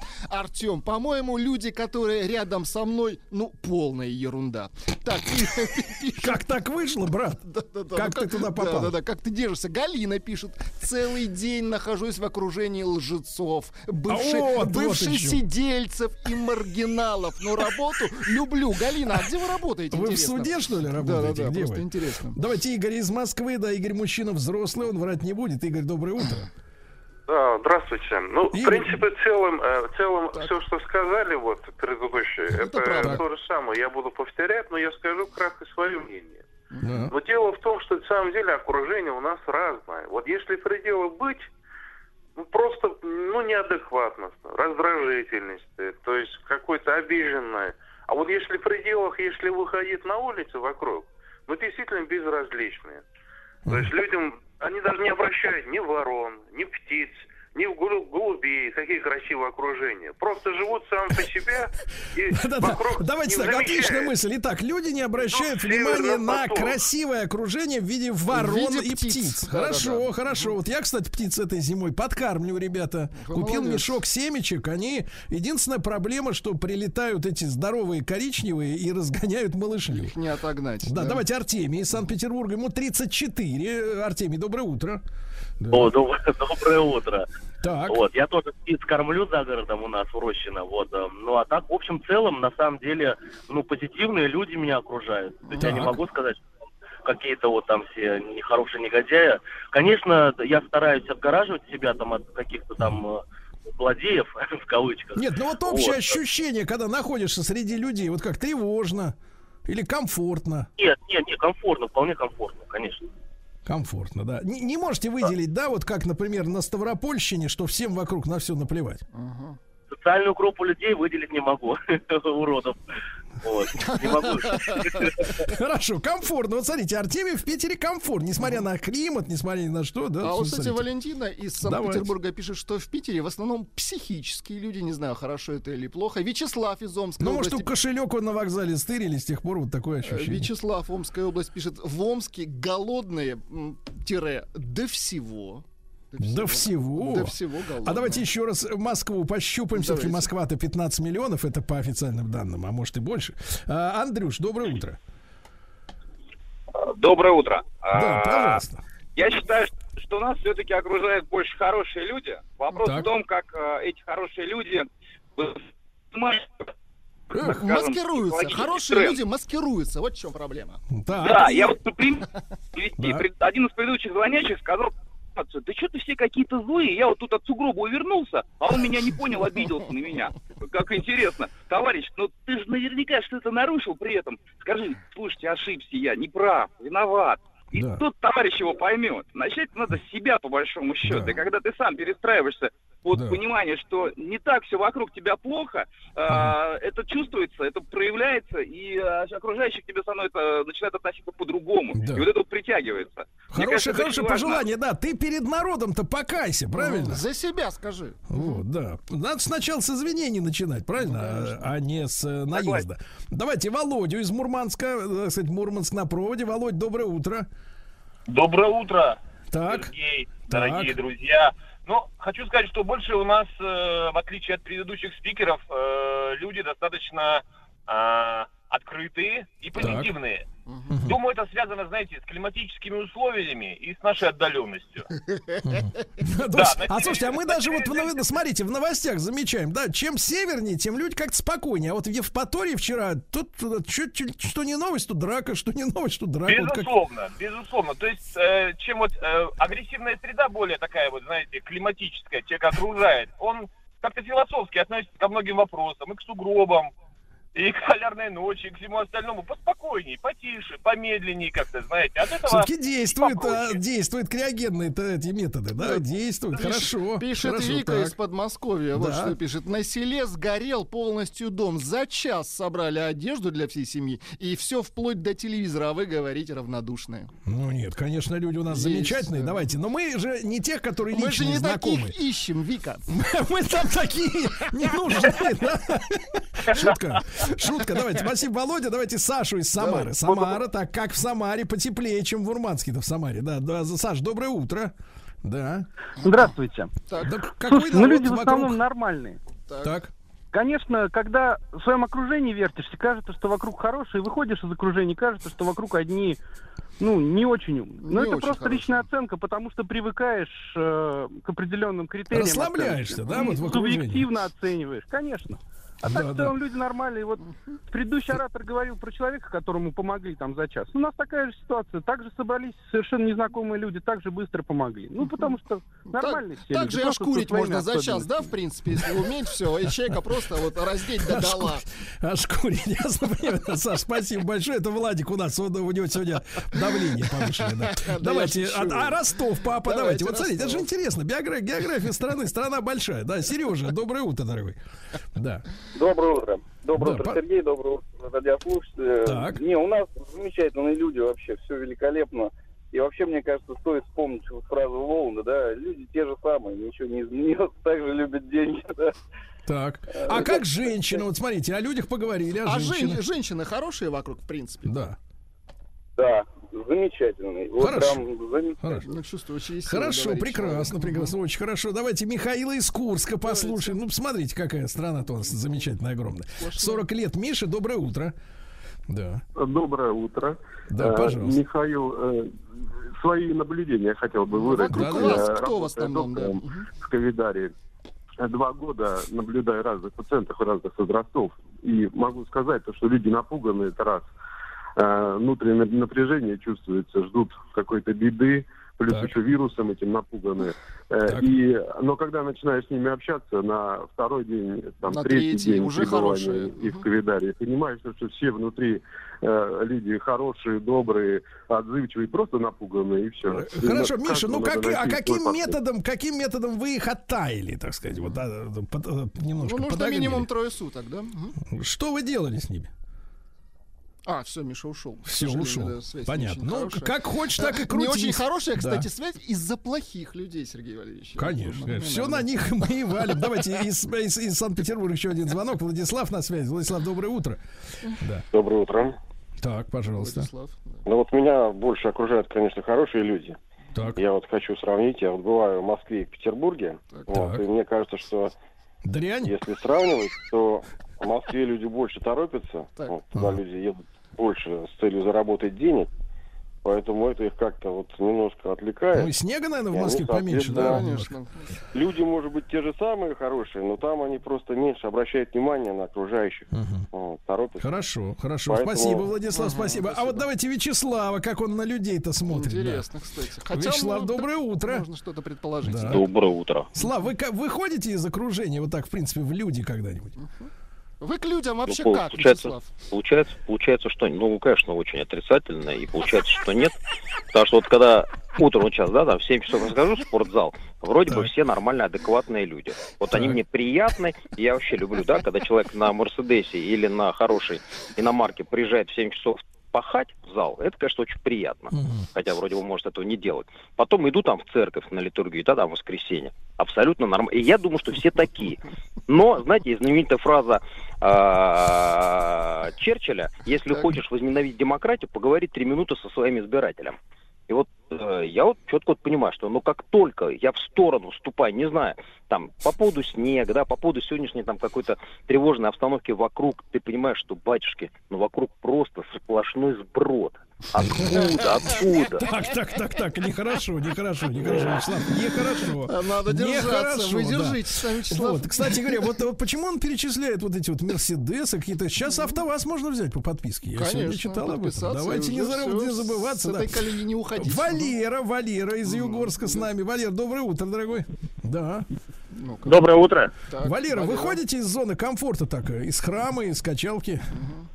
Как вас бесит все? Я выхожу, выхожу из зоны комфорта. Ну и что там видите? Что за люди рядом? Э, Люди хорошие, но не все. Э, процентовочка-то примерно. Вот какой шанс нарваться-то на гадину? А вот я, вот смотря где ходишь, вот смотря где ходишь, э, я в свое время в милиции где работал. нельзя. Так. Вот где, знаете, где нельзя? Вот, ну, Так. нельзя э, там, где все, что э, касается уже линии закона, вот этой черты, вот Так. там вот э, люди хуже. Вы Вот. имеете в А виду те, изоляторы следственные, что ли? Что честные. Ну, Так. нет, почему? Не только изолятору, а вообще, в принципе, э, я когда из милиции уволился, А. я перестал такую ерунду видеть. А, Вот. то есть Люди лучше Люди- стали, да, вокруг? Нет, это Да, Валерия да, да. лучше стала. Да, хорошо, Валера, спасибо, поняли, поняли. Ну и давайте Череповец на связи. Ну, смотрите, сколько нас сегодня городов. Олег, 43 года. Олег, доброе утро. Да. Да, доброе утро, только 53 года. Ну, ничего, не набрасывайте, давайте, давайте, бодримся. Да, набросил десяточку. Так, ну давайте, утро. друг мой. Ну, ага. Ну что, Что могу отметить? Ну, во-первых, я отметить могу то, что вот в Вологодской области, Череповец, там люди э, более размеренные, более спокойные. Вот Так. суеты нет какой-то, так что кто устал от Москвы, от суеты, приезжайте к нам, отдохните.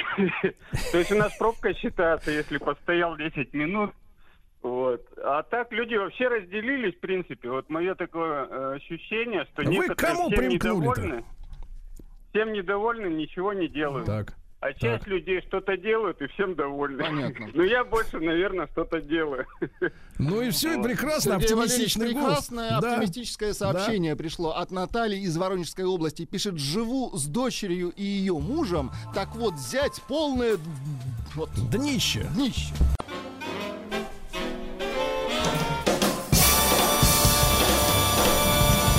Тудей. Братцы, э, я э, не, не смог пройти мимо темы, которая меня, честно говоря, э, возбудила, да, возбудила во мне интерес большой. Вчера в новостях я встретил следующий заголовок. Ученые призывают запретить проекты по затемнению Солнца. Ну, Владик у нас человек с юмором, он как бы понимает, что на солнце тряпку не накинешь. И, конечно, ухари, которые, значит, над такими вещами задумываются, они э, действуют другими методами, понимаете, да? Ну, это как, например, метод следующий. Вот если вы хотите не видеть э, человека, а вы маленький ребенок пятилетний, да? Вы ладошку выставляете и закрываете его, соответственно, от своих глаз, и вроде как и человека и нет. Например, то же самое предлагают геоинженеры. Вот смотрите, какая зараза.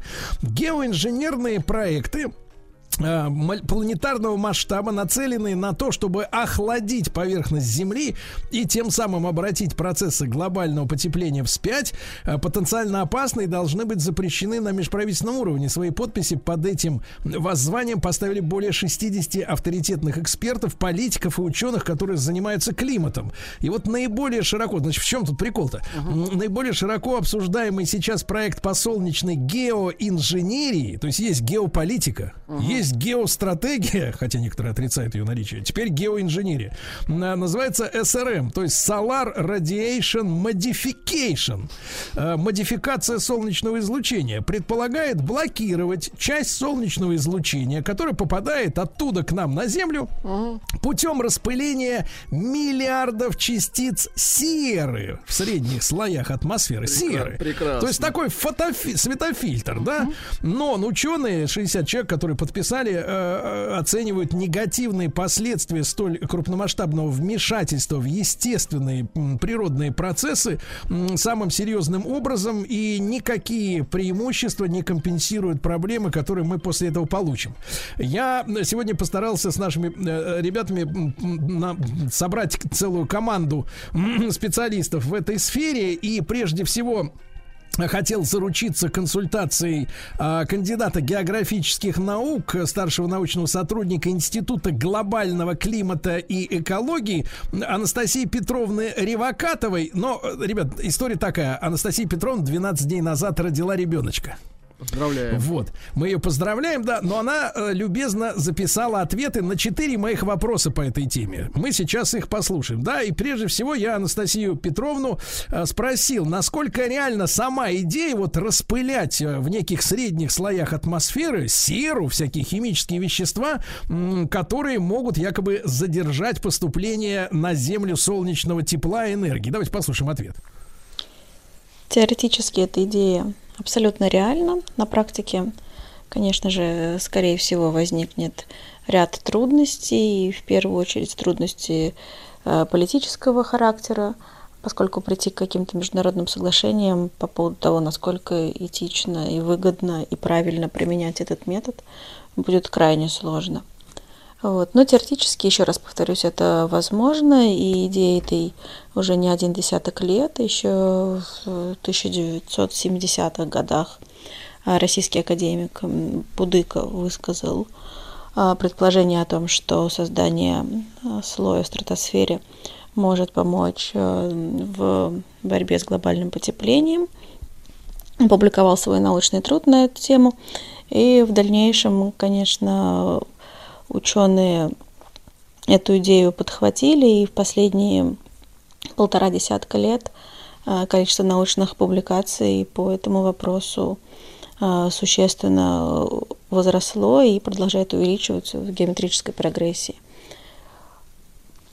А, Кроме того, есть и естественные примеры того, как этот метод может работать. Э, Это вулканические извержения, которые достаточно неплохо изучены, особенно последние из них, например, самое мощное из последних извержений – это извержение вулкана Пинатуба в 1991 году. А, по спутниковым снимкам и по другим данным а, можно было проследить, как а, распространялся вулканический шлейф – из-за того, что аэрозоль был заброшен достаточно высоко, на высоту около 20 километров, он не вымылся осадками, он э, располагался выше того слоя, где он э, будет вымываться осадками, и поэтому он распространился практически по всему земному шару. И дальнейшие исследования показали, что температура в последующие годы понизилась довольно существенно, температура глобальная на Земле. Понятно. Сейчас... Ну, понятно. Ну, надо добавить еще, Владик, что еще есть э, ядерный взрыв. вот, так называемая ядерная зима, да, Которая, когда... в принципе, тоже э, изучена. Да, когда тонны земли поднимаются вот такая, опять же, на высоту 20 э, километров, и закрывают плотным кожухом все, что есть внизу, и, в принципе, через пару лет мы, мы начинаем вымирать. Я спросил Анастасию Петровну, как и за какое время вот может измениться климат вот при помощи такой технологии. Есть ли такие предположения? Если начать применять этот метод, то климат может э, измениться довольно быстро, то есть за считанные годы. Конечно, еще вопрос э, количества аэрозоля, которые мы выбрасываем в стратосферу. И э, вот с помощью этого количества как раз можно регулировать степень воздействия. То есть, например, не полностью компенсировать парниковый эффект, а лишь частично, оставляя другим э, методом борьбы с глобальным потеплением оставшуюся долю потепления. Понимаю, uh-huh. понимаю. И, наконец, третий вопрос э, Анастасии Петровне. Э, если, например, нам слишком станет холодно, да? Uh-huh. Ну, как-то так переборщим мы с сирой. И пуховики, пуховики кончатся в магазине, да? Э, возможно ли, спросила я Анастасию Петровну, возможно ли быстро избавиться от такого серного аэрозольного фильтра, который будет распылен, не дай, не дай Господь Иисусе, в атмосфере? Что думают специалисты? От этого фильтра, так называемого распыленного в атмосфере, природа сама избавится, если его не обновлять, не пополнять постоянно. В стратосфере существует циркуляция, так называемая циркуляция Брюера-Добсона, которая э, направляет воздушные массы от экватора к полюсам, и затем в районе полюсов этот э, аэрозоль э, весь будет вымот выпадет э, э, вниз. Прекрасно. И таким образом э, он исчезнет из стратосферы, и его влияние на этом закончится. Поэтому метод стратосферных аэрозолей, он подразумевает постоянное пополнение этого слоя. То есть ежегодное или раз в полгода, раз в квартал инжекция аэрозолей в стратосферу должна производиться, чтобы этот слой поддерживать mm-hmm. на не... Инжекция это, Владик, впрыск, да? Угу, да, да ну да, вот, то есть жесть. раз в полгода мы будем умываться серными дождями. Напом... Помните? Это напоминает мне, мне кажется, бомбардировки Вьетнама химической заразы. Ну это жесть. Вообще. Да, это же достаточно жестокая история. Я напомню, ребят, мы сегодня разбираемся с а, призывом 60 мировых ученых запретить проекты по затемнению Солнца. Ну и, а, естественно, большое спасибо. Большое спасибо Анастасии Ревакатовой, кандидату географических наук и старшему научному сотруднику Института Института глобального климата и экологии. Ну и, конечно, на поверхности это главный вопрос, друзья мои.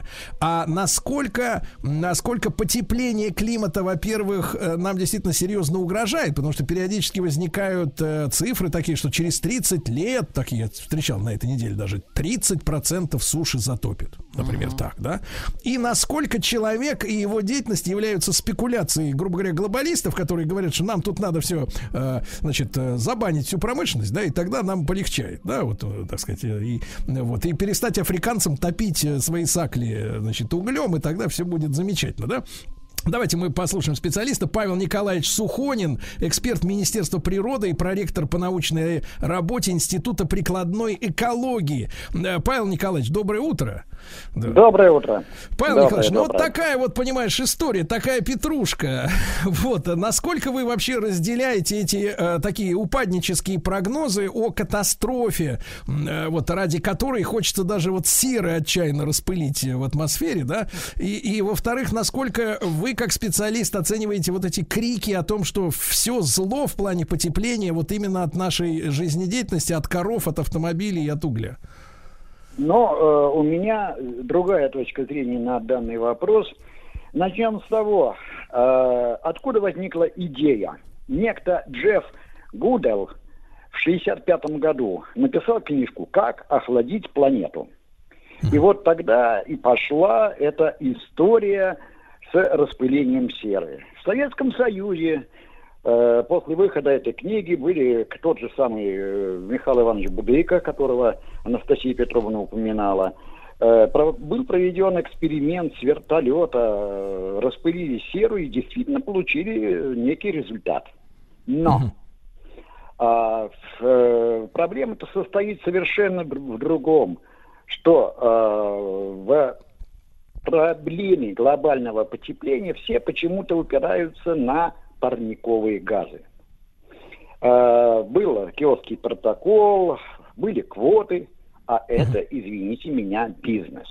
И вот начались торги, купи-продай, торговля квотами, биржа и так далее. Но э, помимо парниковых газов есть и другие факторы, которые собственно говоря, и ведут к глобальному потеплению, которое никто не учитывает. Например, электромагнитный фактор. Так. Вот у нас э, с вами вырабатывается огромное количество электроэнергии. Мы включаем, неважно, какой-нибудь электрический прибор, mm. и э, он имеет некое КПД. Ну, допустим, да. 90%. А да. куда девается 10%? А так. А 10% деваются это в электромагнитное поле планеты. А вот теперь вспоминаем физику. Если э, рамка вращается в электромагнитном поле, мы не, в нее добавляем ЭДС, что рамка начинает нагреваться. Собственно говоря, вот это и происходит. То есть электромагнитный фактор, который составляет 50% то есть ага. парниковые газы 50 и электромагнитный фактор 50. То есть, погодите, погодите, погодите, давайте, Павел Николаевич, то есть вот эта история с переводом э, на электротягу, например, э, так сказать, автомобилей, это как раз еще новые дровишки в топку электромагнитного подогрева планеты, правильно? Да, но э, в том случае, если КПД двигателей не будет повышаться – да, да, да. Но, сделать... Да, да, да. Павел Николаевич, сразу после короткой рекламы.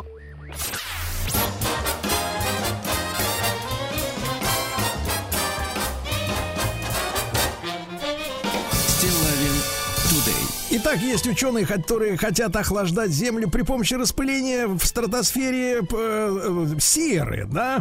А при этом наш э, собеседник Павел Николаевич Сухонин, эксперт Министерства природы и проректор по научной работе Института прикладной экологии, считает, что в нагреве э, общего уровня, да, вот на Земле э, атмосферы, температуры, э, повышение температуры виновен э, не фактор, так сказать, газов, а электромагнитный фактор, о котором, в принципе, я, честно говоря, услышал первый раз в жизни вот сейчас от, от именно от Павла Николаевича. Павел Николаевич, ну а если вот завершать да. этот разговор, смотрите, э, в целом человеческая деятельность и просто природа, в которой есть вулканы и так далее, так далее. Нас вот ваша при, ваша прикидка в каком э, в каком в каких долях мы и просто Земля ответственны за повышение температуры?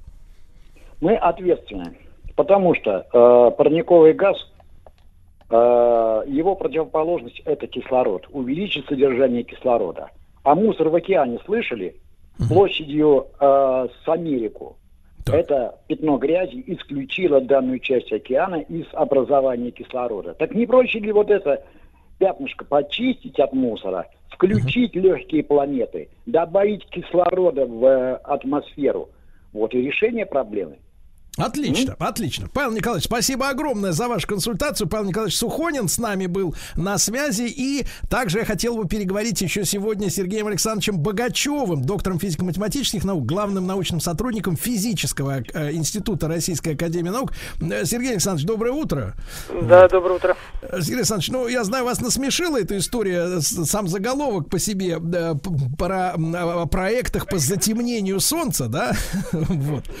Угу. Что касается...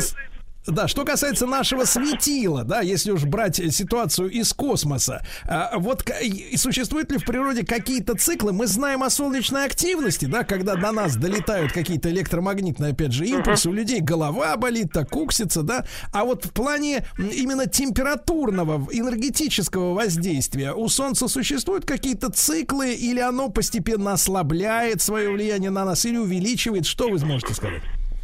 Ну, во-первых, слово насмешило не очень корректное. Я скорее имел в виду, что вот э, реакция на это сообщение, она такая, как будто бы люди вот реально думают, что прям уже вот стоят какие-то ракеты, которые прям только кнопку нажать, и они полетят в атмосферу, ну, там запылять нас серо, и вот надо срочно останавливать, и бедные ученые в последний момент пытаются спасти человечество.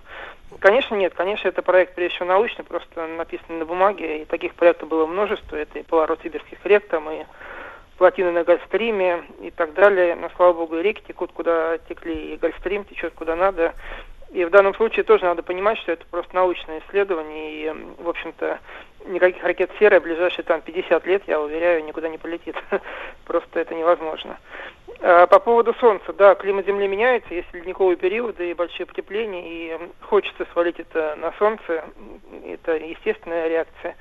А, это несправедливо, потому что Солнце, к счастью для нас, светит постоянно, стабильно, и, конечно, все эти вот э, перепады, которые в истории климата наблюдались, реально, это, конечно, парниковые газы. Это, безусловно, про электромагнитный фактор я тоже никогда не слышал. Впервые услышал. То есть, вот да, видите, 90... как мы, как мы да. соединяем ученых в единую команду. Угу, да. Но тут вот. надо тоже понимать себе, я, извините, я коротко очень скажу, да. просто, что парниковые газы ругают зря опять же, поскольку мы говорим про Солнце, Солнце обеспечивает Землю теплом примерно на среднюю температуру минус 15 градусов Цельсия. Oh. А реальная температура на Земле плюс 15. Почему? Потому что она обеспечивается парниковыми газами. То есть если сейчас мы там в порыве там, уберем все парниковые газы, просто мы умрем. Это надо тоже понимать, э, отдавать себе отчет. А, плюс надо давать отчет, что главным парниковым газом является водяной пар, который 70% обеспечивает э, ядовой эффекта а углекислый газ лишь 20, поэтому проблема сложная, и вот, конечно, надо изучать ее, понимая вот всю ее глубину и сложность. Это очень важные, очень важные слова прозвучали, да, сейчас. То есть, если бы не было парниковых газов, то, в принципе, у нас бы был минус 15 в среднем. Но я напомню, что, я так понимаю, в открытом космосе, в вакууме, там где-то минус 283, наверное, да, примерно так. То есть, солнце, нас, ну, солнце нас, конечно, нагревает, но недостаточно, да. Вот. Ну, вакуумной температуры, конечно, вообще нет по определению, да, но на Земле действительно вот текущий климат обеспечивается исключительно парниковыми газами. Это надо угу. понимать и отдавать себе отчет. То есть это очень тонкая материя, да, с которой надо работать очень осторожно. Это очень тонкая материя с очень большим числом сложных связей. Например, скажем, если мы сейчас повысим концентрацию водяного пара, например, искусственно, например, климат повысится, это приведет к повышению испарения воды из океанов и концентрация пара будет станет еще выше, и температура еще повысится. Это так называемая положительная связь. Э, она работает в обратную сторону. Поэтому тут надо очень аккуратно с такими вещами даже на бумаге работать, поскольку можно запустить какие-то вот такие неконтролируемые лавинообразные процессы, которые просто могут климат поменять э, радикально и непредсказуемо. С вашей точки зрения, вот эти ухищрения такого экономическо-глобалистского толка, они реально помогут? Вот перевод этих всех э, там газовых, вернее, угольных э, котелин там и электростанций на другие виды топлива, с вашей точки зрения? Само внимание к этой проблеме, оно положительное, потому что все-таки Земля это планета, на которой мы живем, и деваться нам с нее некуда. И то, что человечество все-таки воспринимает ее не просто как мастерскую, где надо работать, не обращая внимания на что, а все-таки как дом, это подход правильный. Хотя, конечно, немножко пересаливают с этими вопросами, перебарщивают, и ну, шумом вокруг них на данный момент больше, чем они того заслуживают. Да. Сергей Александрович, ну, большое спасибо. Тоже прояснили э, ситуацию, со своей стороны подсветили. Сергей Александрович Богачев, доктор физико-математических наук, главный научный сотрудник Физического института Российской Академии Наук. Э, значит, э, ну, пока что э, распылять серу не надо, товарищи. Ну, и слава богу, еще.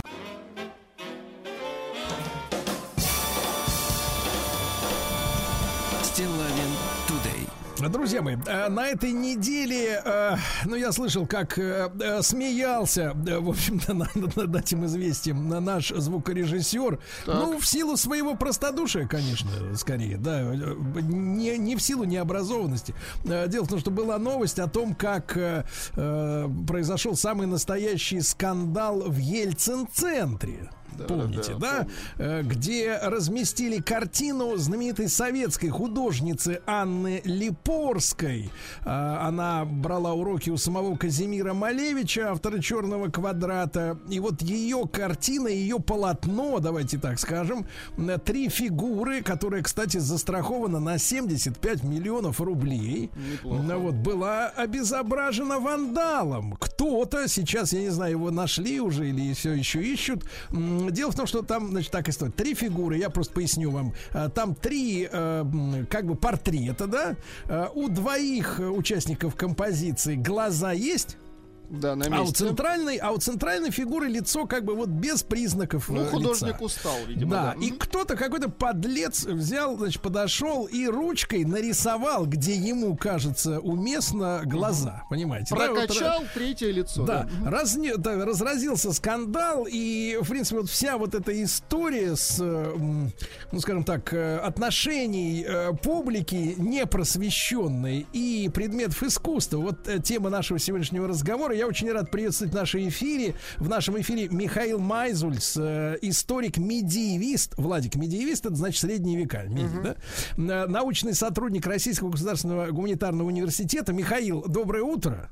Доброе утро.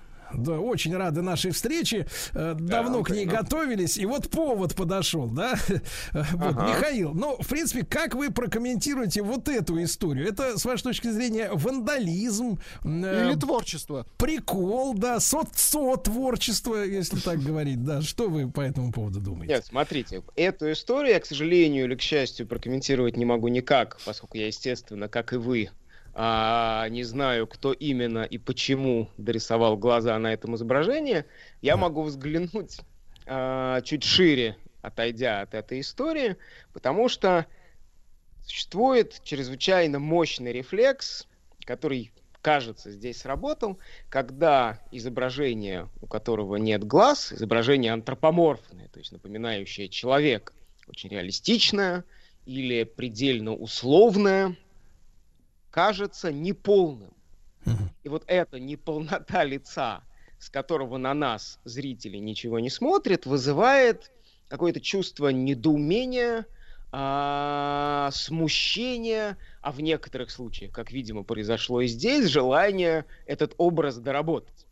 Потому что на протяжении, ну, даже не столетий, а нескольких тысячелетий человеческой цивилизации, а, глаза в самых разных культурах воспринимаются как воплощение жизни в изображении. Mm-hmm. Есть множество ритуалов, когда финальной точкой в создании образа, ну, чаще всего образа религиозного, какого-то божества, святого, к которому обращаются с молитвами, с просьбами, вот такой финальной точкой становится создание у него глаз. Их либо mm-hmm. рисуют краской, либо, если это какое-то скульптурное изображение, вставляют сделанные из драгоценных камней, из кусочков стекла, глаза внутрь оставленных специально для них впадин, и образ начинает жить, с ним можно общаться. Если мы посмотрим на очень многие изображения сверхъестественных сил, которые, опять же, создавались на гигантских просторах нашего мира от э, Древнего Востока до знаю, многих современных христианских образов, мы увидим, что глаза на них э, больше по размеру, чем, ну, реально существуют у человека. То есть они подчеркнуты для того, чтобы человеку было проще вступить с этими персонажами через их взор в коммуникацию. Ты смотришь на изображение какого-то сверхъестественного существа, Бога, к которому ты обращаешься за поддержкой святого, а он смотрит на тебя. И вот получается, что ситуация, когда такой коммуникации нет, потому что нет глаз, она невозможна, воспринимаются действительно как э, аномалия.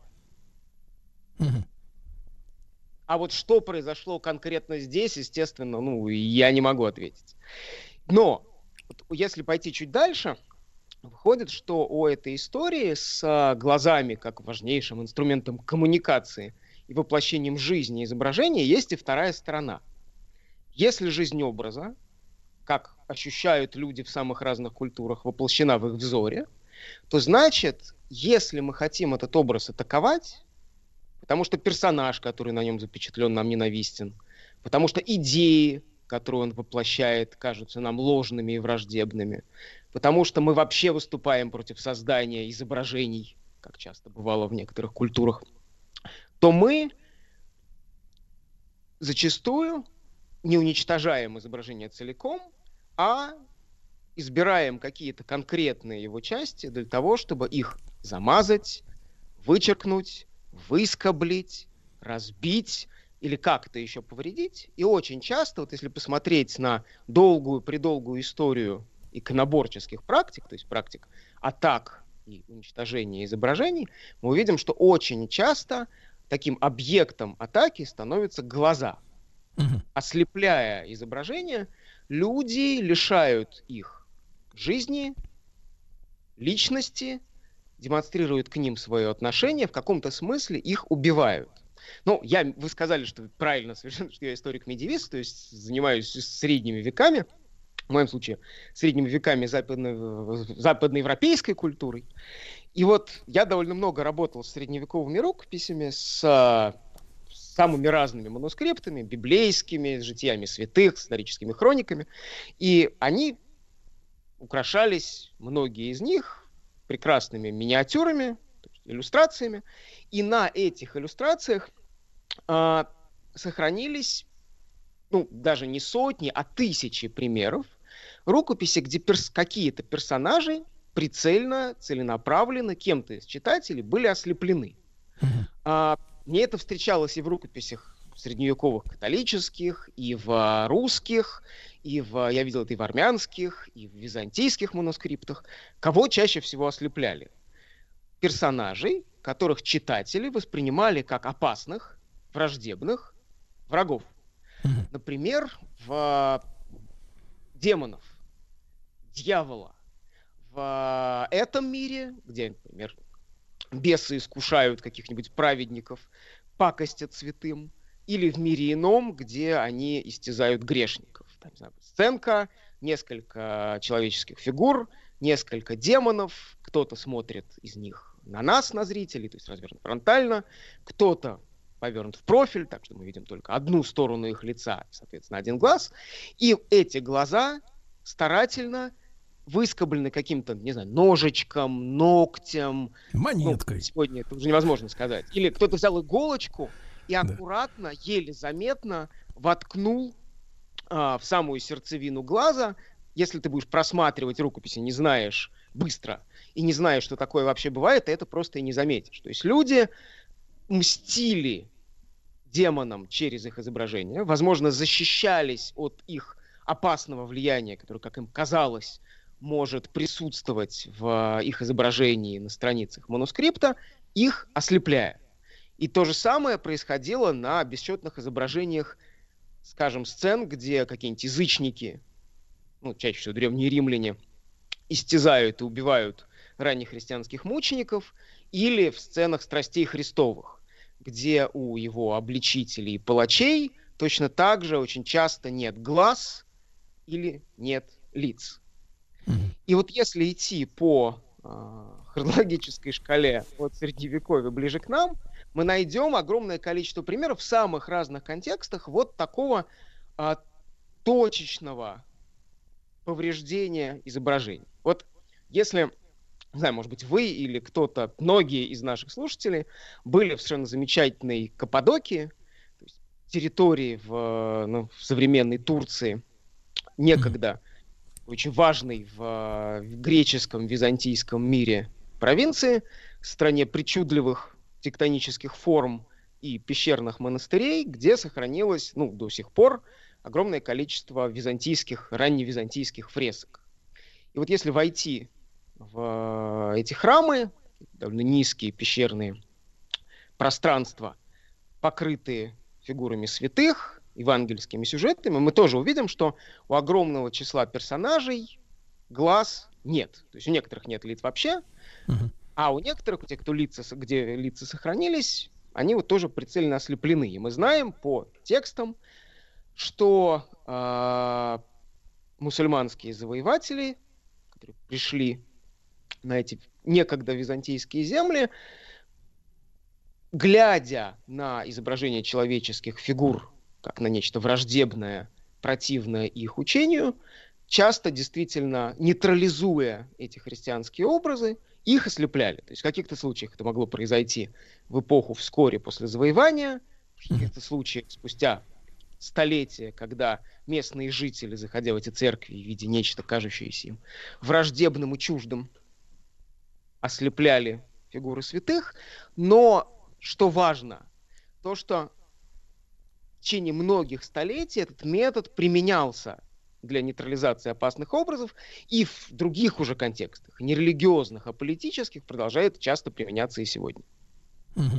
Михаил, Михаил Майзульц, историк-медиевист и научный сотрудник РГГУ с нами. Михаил, вот вы упомянули Каппадокию, да? А, и да. вообще мы говорили о тех вещах, когда э, изначально на изображении глаза были, а затем, соответственно, вот кто-то тайком, кто-то явно... А потом э, исчезли. Исчезли, да. А я вот вам приведу пример великолепной э, изначальной задумки, э, вот, который идет в русле того, о чем мы сегодня сегодня говорим, э, я в Каппадокии не бывал, бывал много раз в Ростове-на-Дону. И так. в Ростове-на-Дону есть, ну, великолепные, шедевральные, э, значит, подземные переходы, которые были сделаны в 1972 году. Я у себя ага. в соцсетях, там, в Стилавин Today, в том же телеграм-канале опубликовал несколько фотографий было этим летом там проездом. И э, там замечательная советская мозаика которая выполнена из обычного кафеля но при помощи э, невероятных усилий то есть люди ножницами вырезали из кафеля вот эти маленькие детальки и создавали панно фантастической красоты. Вот такой советская такая иконографика что ли можно сказать да вот как вот идеально выглядит школа э, брак ага. выпускной вечер ну эти шикарные вещи. И вот одно из полотен посвящено, а, значит, э, битве да, а, за Ростов, когда город освободили, э, сражение идет, э, вот, и что самое удивительное, значит, наши солдаты, вот все узнаваемо, кто-то с усами, кто-то, так сказать, без, например, да, там, вот, а немцы, они все без лиц и без глаз. Ничего немцы, себе. Да-да-да, немцы, они, вот они, ну, фигуры все нормально, а вместо лиц вот такие вот аморфные совершенно просто пятна, у которых нет глаз. И, как говорят э, местные специалисты, там, экскурсоводы, да, э, именно для того это сделали по задумке автора еще в далеком 72 году, да, что у зла нет личности.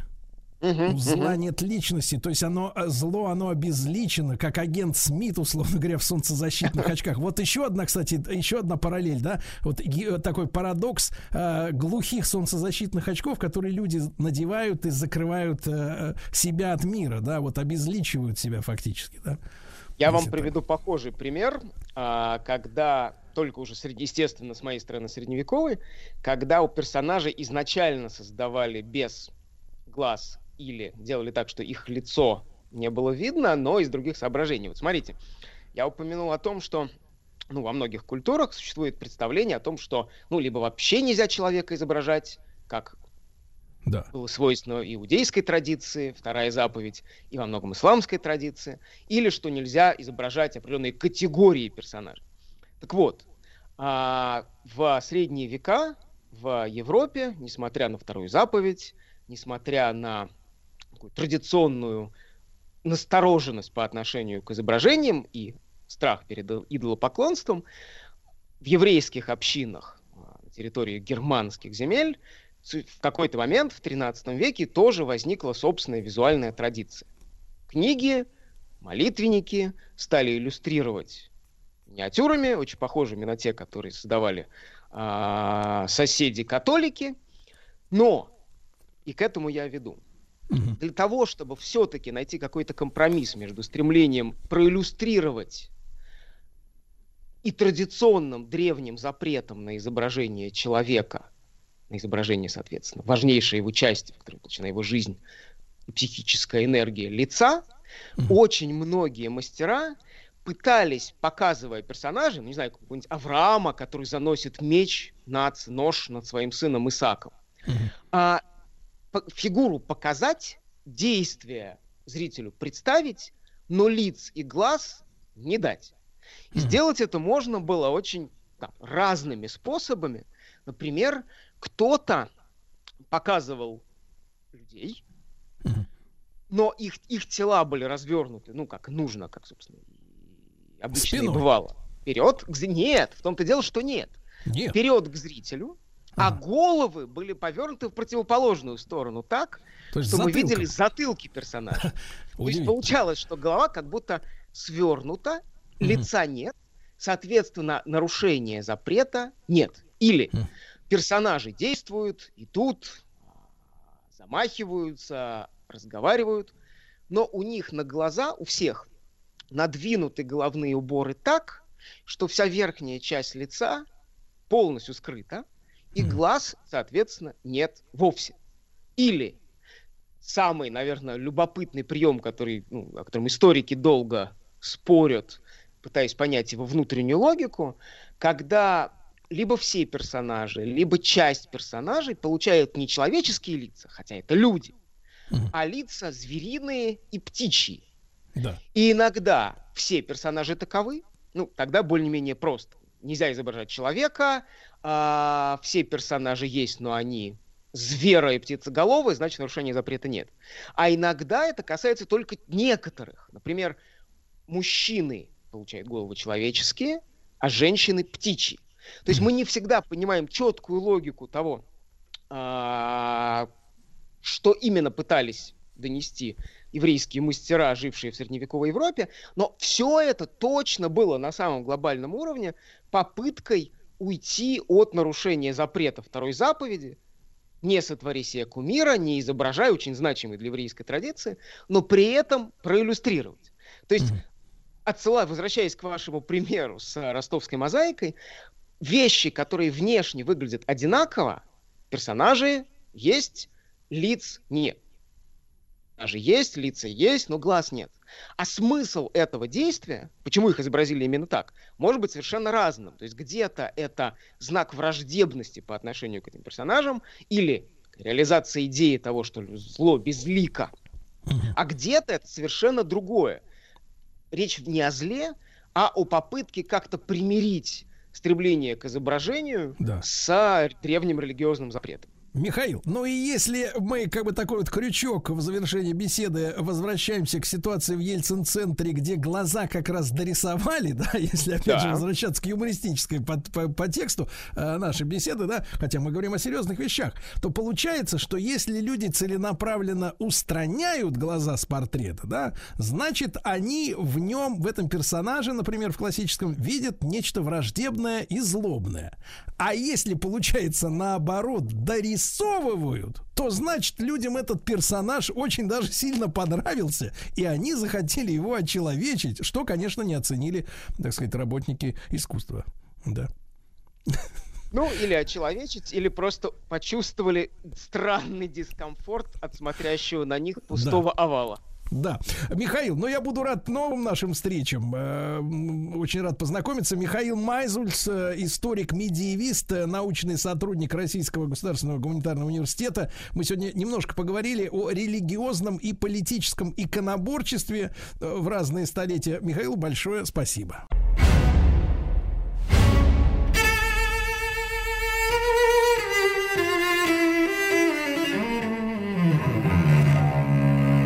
Дневник его жены. Друзья мои, с нами снова Егор Сартаков, доцент факультета журналистики Московского государственного университета, кандидат филологических наук. Егор, с праздниками вас и с прошедшими, и с наступающими. Вот, Спасибо и вас тоже. Да. И сегодня, конечно, тема, друзья мои, будет очень горячая, потому что многие литераторы, э, поэты, писатели нам близки. Но ни один из них не сравнится, и в плане его личной жизни также интерес э, наш к нему, э, Александра Сергеевича и Натальи Николаевны. И вот сегодня история их знакомства. Егор, но мы помним, да, и, и, и, и со школьной скамьи еще, что м, отказала, э, отказала Александру Сергеевичу первоначально, да, в просьбе руки дочери мама э, Натальи Гончаровой. А, а почему Почему мама? Э, в смысле, почему мама, а не почему папа? Да, да, да, да, да. Дело, ну да, вообще, конечно, просить руки надо было у отца Натали, потому что он тогда был жив, и по сложившейся патриархальной традиции это дело решается с родителями и прежде всего с отцом. Э, молодую невесту никто не спрашивает, но в Москве, а вообще дело разворачивается в Москве в конце 20-х годов, Пушкин впервые увидел Гончарову в, тысячи, в самом конце декабря 1828 года. В Москве все знали, что в доме заправляет мать, что будущая теща заправляет всем в доме, в доме воспитывается три дочери, Натали младшая, Екатерина еще была, и Александрина, и средняя и старшая красотой младшей не блистали. И мать понимает, что Натали – это их единственный козырь, и продать ее надо подороже. Mm-hmm. Выдавать ее замуж за первого встречного в 16 лет, потому что на момент знакомства Пушкину 29, а Натали 16, ну, вроде не очень и хочется, но, с другой стороны, она беспреданница. И мать боится, что на беспреданницу других кандидатов, даже несмотря на ее красоту, она была э, совершенно невозможно красива, э, других кандидатов не найдется. И поэтому там все в руки взяла мать. Егор, а чтобы сегодня э, наши слушатели, и в особенности э, девушки, э, понимали, что такое было приданное в то время? Потому что сегодня же вопрос как стоит? Мужчина берет женщину и начинает ее делать счастливой, то есть обеспечивать. А вы говорите, вот она беспреданница, поэтому у нее было шансов меньше выйти замуж. Вот что в это входило в понятие? Но вообще брак в дореволюционный, он происходил обычно по мотивам отнюдь не любовным, а по мотивам э, прежде всего материальным. И муж вместе с женой должен был получить что-то от ее семьи. То есть они отдают женщину и придают с ней что-то. Поэтому называлось приданное. И если семья была очень бедная, а Гончаровы были знатные, но бедные, но это сильно снижало количество количество претендентов на ее руку, при том, еще раз повторяю, что она считалась первой красавицей Москвы. Эта ситуация описана в э, трагедии Островского «Беспреданница», где Лариса Агудалова, да, красавица, не может найти себе достойного жениха именно потому, что нет никакого приданного. А в данном случае, вот вы сказали, что не спешили, э, так сказать, вот э, такое сокровище. Э, мама, в частности, так вот, э, бой баба, да, и, и папа такой немножко скрытый в тени, э, подороже как бы выдать свою дочь. Э, вот этот муж беспреданницы, он, получается, брал на себя и обеспечение э, всех остальных родственников, вот и мамы там, и сестер ее. Но вообще такого, разумеется, не было. То есть, э, как будто я взял жену беспреданницу и уже скажите спасибо, что я у вас лишний а. род забрал, и я буду ее содержать. Но в случае Пушкина именно так и случилось. Потому что когда мать затянула это дело на два с половиной года, и через два с половиной года уже поняла, что Натали приближается 19, женихов-то не нашлось других, и, в общем, э, по тому возрасту 19 лет это уже серьезный возраст для барышни, барышни для замужества, мать поставила Пушкину очень жесткое условие. Э, мать Гончаровой, будущая теща, сказала, что в качестве приданного за свою дочь, это было прямо в брачном договоре прописано, в качестве приданного за свою дочь она хочет 11 тысяч рублей серебром. Для сравнения, это современные 10,5 миллионов. То есть да, э, наверное, ситуация... даже и больше. Там ситуация обратная получилась. Получается, что если ты хочешь э, мою дочь, то тогда заплати мне. Фактически сегодня мы называем это Колым, а не приданное. Да, Егор, а как так вышло, что в принципе Александр Сергеевич, что у нас а, мужчина а, прекрасный, да, любвеобильный. Мы знаем, а, в, в том числе благодаря вам, о романах Александра Сергеевича, которые отличались ну, полным бескорыстием и со стороны его самого, и со стороны женщин. То есть вот как бы сходился он легко и замечательно, и, и завещал нам, так сказать, многие свои, так сказать, вот эти вещи. А, а как же так он вот на Наталье Николаевне запал? Вот что даже на эти условия э, кабальные совершенно и тяжелые для человека, который, ну, не бизнесмен э, ни, ни разу, да, ни в том понимании, ни в нашем э, сегодняшнем, все равно на себя сам взвалил. Да, на самом деле, правда, для Пушкина были очень тяжелые условия, и если бы в этот момент не умер его дядя, который по завещанию оставил ему имение, и это имение было быстро продано, на этом браке а, можно было поставить крест. А что касается того, вот как влюбился, ну вот действительно так влюбился, что невозможно. Знаете, в день их знакомства а, он написал «Я влюблен, я очарован», словом «Я огончарован». Вот он был, он был ею огончарован, это было, правда, долгое, сильное чувство. Э, и хотя, действительно, Пушкин, как известно, отличался любвеобильностью, и потом жену свою в шутку называл «моя 113-я любовь». Угу. Егор, а вот э, мы сегодня вот, да, времена же сильно, сильно изменились. Естественно, женщины эмансипированы. Вот, э, ну, не будем все это об уравнении в правах вспоминать тяжело. Да. А вот э, сегодняшним людям трудно, наверное, понять вот этот брак по расчету. Сегодня э, часто речь идет о взаимности, да. Вот Александр Сергеевич действительно был очарован и влюблен, и горел страстью, да, и, и сохранил эту страсть на долгие годы. Э, хотя не такие долгие. Но, а вот, а вот что, что чувствовал вот этот вопрос периодически возникает сама Наташа Гончарова по отношению к этому э, старшему намного ее мужчине, так сказать, вот так с колоритной внешностью, так скажем.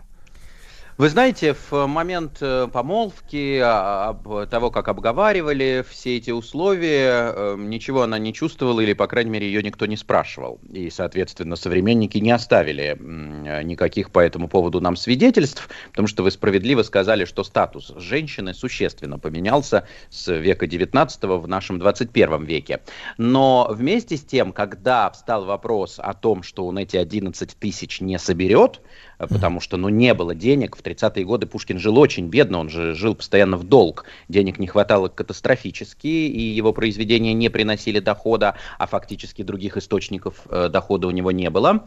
Так вот, когда уже встал вопрос, что он этих денег не соберет, Натали проявила, если можно так сказать, волю. Что-то там она переговорила, э, о чем-то переговорила с матерью. Пушкин в это время в Болдине, в Нижнем Новгороде, в э, имении. И а Натали написала Пушкину письмо, и о содержании мы можем догадываться, но это письмо уверило его, что брак состоится. То есть какую-то там вот симпатию к нему она явно проявляла.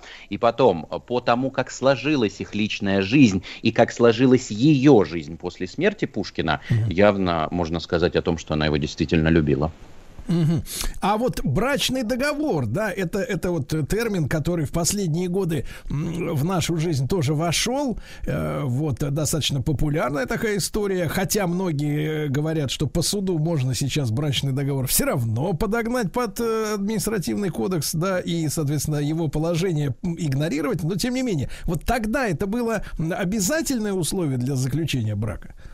Э, это не было обязательным условием для заключения брака, но если мы говорим о дворянах, то брачные договоры они заключали. Это была обычная для того времени практика, и ведь мать не только по этому договору получила эти злополучные 11 тысяч, она же еще прописала в договоре, что Пушкин обязан был содержать э, двух незамужних сестер Гончаровой. Мать понимала, что две сестры Гончаровой едва ли когда-то выйдут замуж, потому что они, повторяю, да, не сильно были симпатичны. Одна была очень высокая, почти 2 метра. Попробуй на двухметровую мужа найди, а вторая косоглазая была.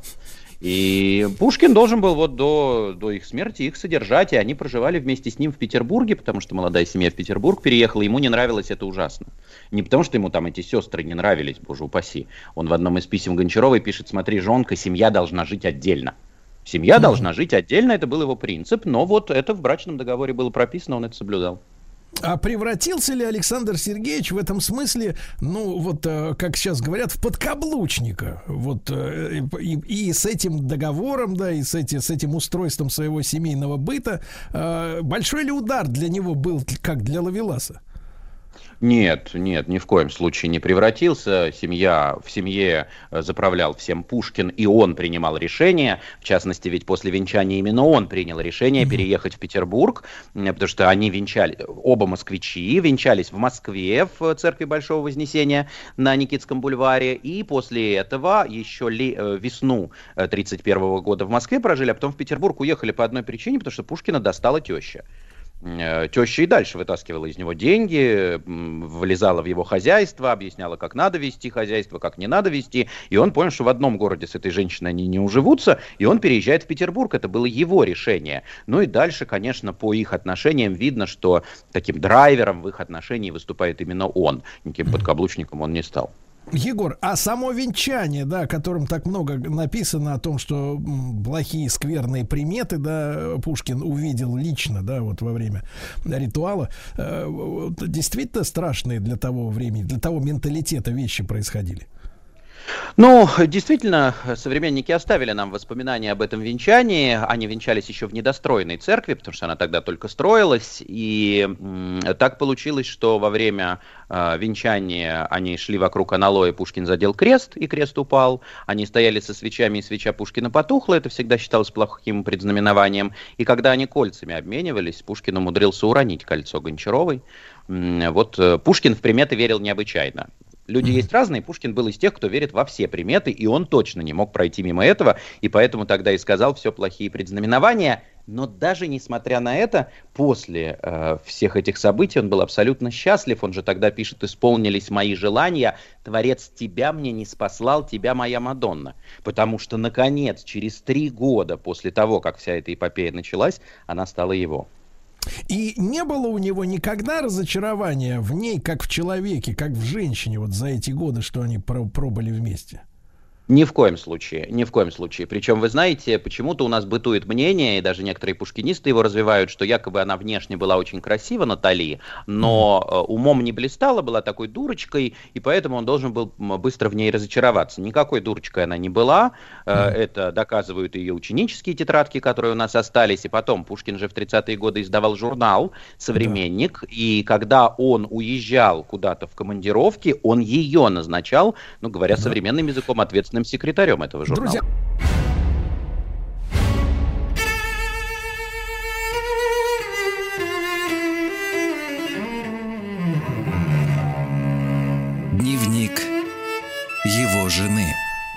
Друзья мои, так, сегодня с нами Егор Сартаков, доцент факультета журналистики МГУ, кандидат филологических наук, Наталья Николаевна и Александр Сергеевич. История этой любви сегодня вот наши герои. И, конечно, Егор, невозможно не спросить о об отношениях, если они были, конечно, опять же, мнения разнятся, э, Натальи Николаевны и, э, ну, скажем так, э, императора, да, император, тем больше мы вот на прошлой неделе отмечали очередную годовщину присвоения Пушкину унизительного звания камеры юнкера для его лет, да, которое позволяло ему да. как раз приходить с супругой ко двору, а вот зачем? Зачем вручили должность камер-юнкера? Нет, нет, нет, зачем приходить? Да. А, ко двору, конечно, потому что когда семья Пушкиных перебирается в Петербург, Гончарова производит в свете фурор. Э, ей увлечен весь высший свет, э, добавляет масло в огонь, что Пушкин знаменитый поэт, то есть это не просто красавица, а это красавица жена поэта, и действительно многие ей увлекаются, и в том числе ей увлекается император Николай I, потому что, как известно, он был охотник до женщин, любил нравиться женщинам, умел нравится женщинам. И вот он действительно, он настолько ей увлекся, представьте, что он поменял маршрут своей ежедневной конной прогулки. Э, каждый день Николай I два часа скакал на лошади. Ну, это такая форма физических упражнений, чтобы в теле себя держать. И вот после знакомства с Гончаровой он меняет маршрут этой конной прогулки только чтобы проезжать под окнами квартиры Пушкина. И каждый раз выговаривает поэту, почему у тебя всегда опущены шторы почему всегда опущены шторы. То есть, да, действительно, он ей увлекся, но, конечно, никакого романа не было. Егор, а что тогда, вот, э, ну, чтобы современному э, читателю и слушателю, зрителю э, понимать, что тогда мы понимаем, как мы понимаем, трактуем выражение «увлекался женщиной». Вот в сегодняшний наш достаточно грязный век, как это понимать? Ну, это значит флиртовал, э, это значит э, на балу мог заговорить с ней, потому что император не со всеми заговаривал на балу. Если с тобой заговорили, это уже высшее такое благоволение к тебе. Если, например, ну, в случае Гончаровой нет, потому что молодых барышень не приглашали, но можно было, например, какую-то благосклонность от императора получить в виде, например, табурета за карточной игрой. То есть тебя могли пригласить играть в карты вместе с другими приближенными императора. Вот речь об этом, разумеется.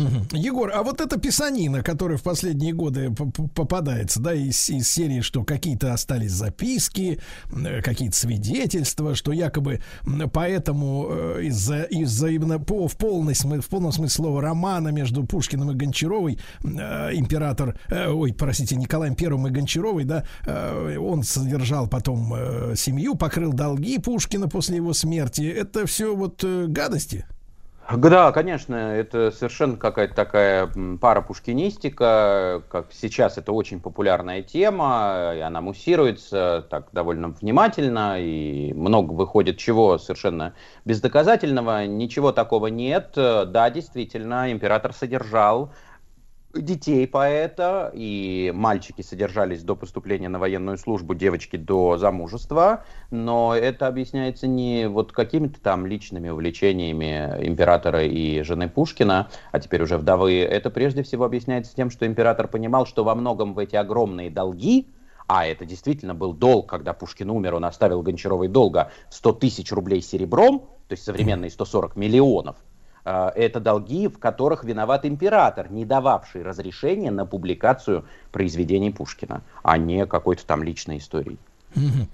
Александр Сергеевич хоть как-то ревновал свою супругу к вот ко двору и, так сказать, вот. Э, Ему к... не нравилось.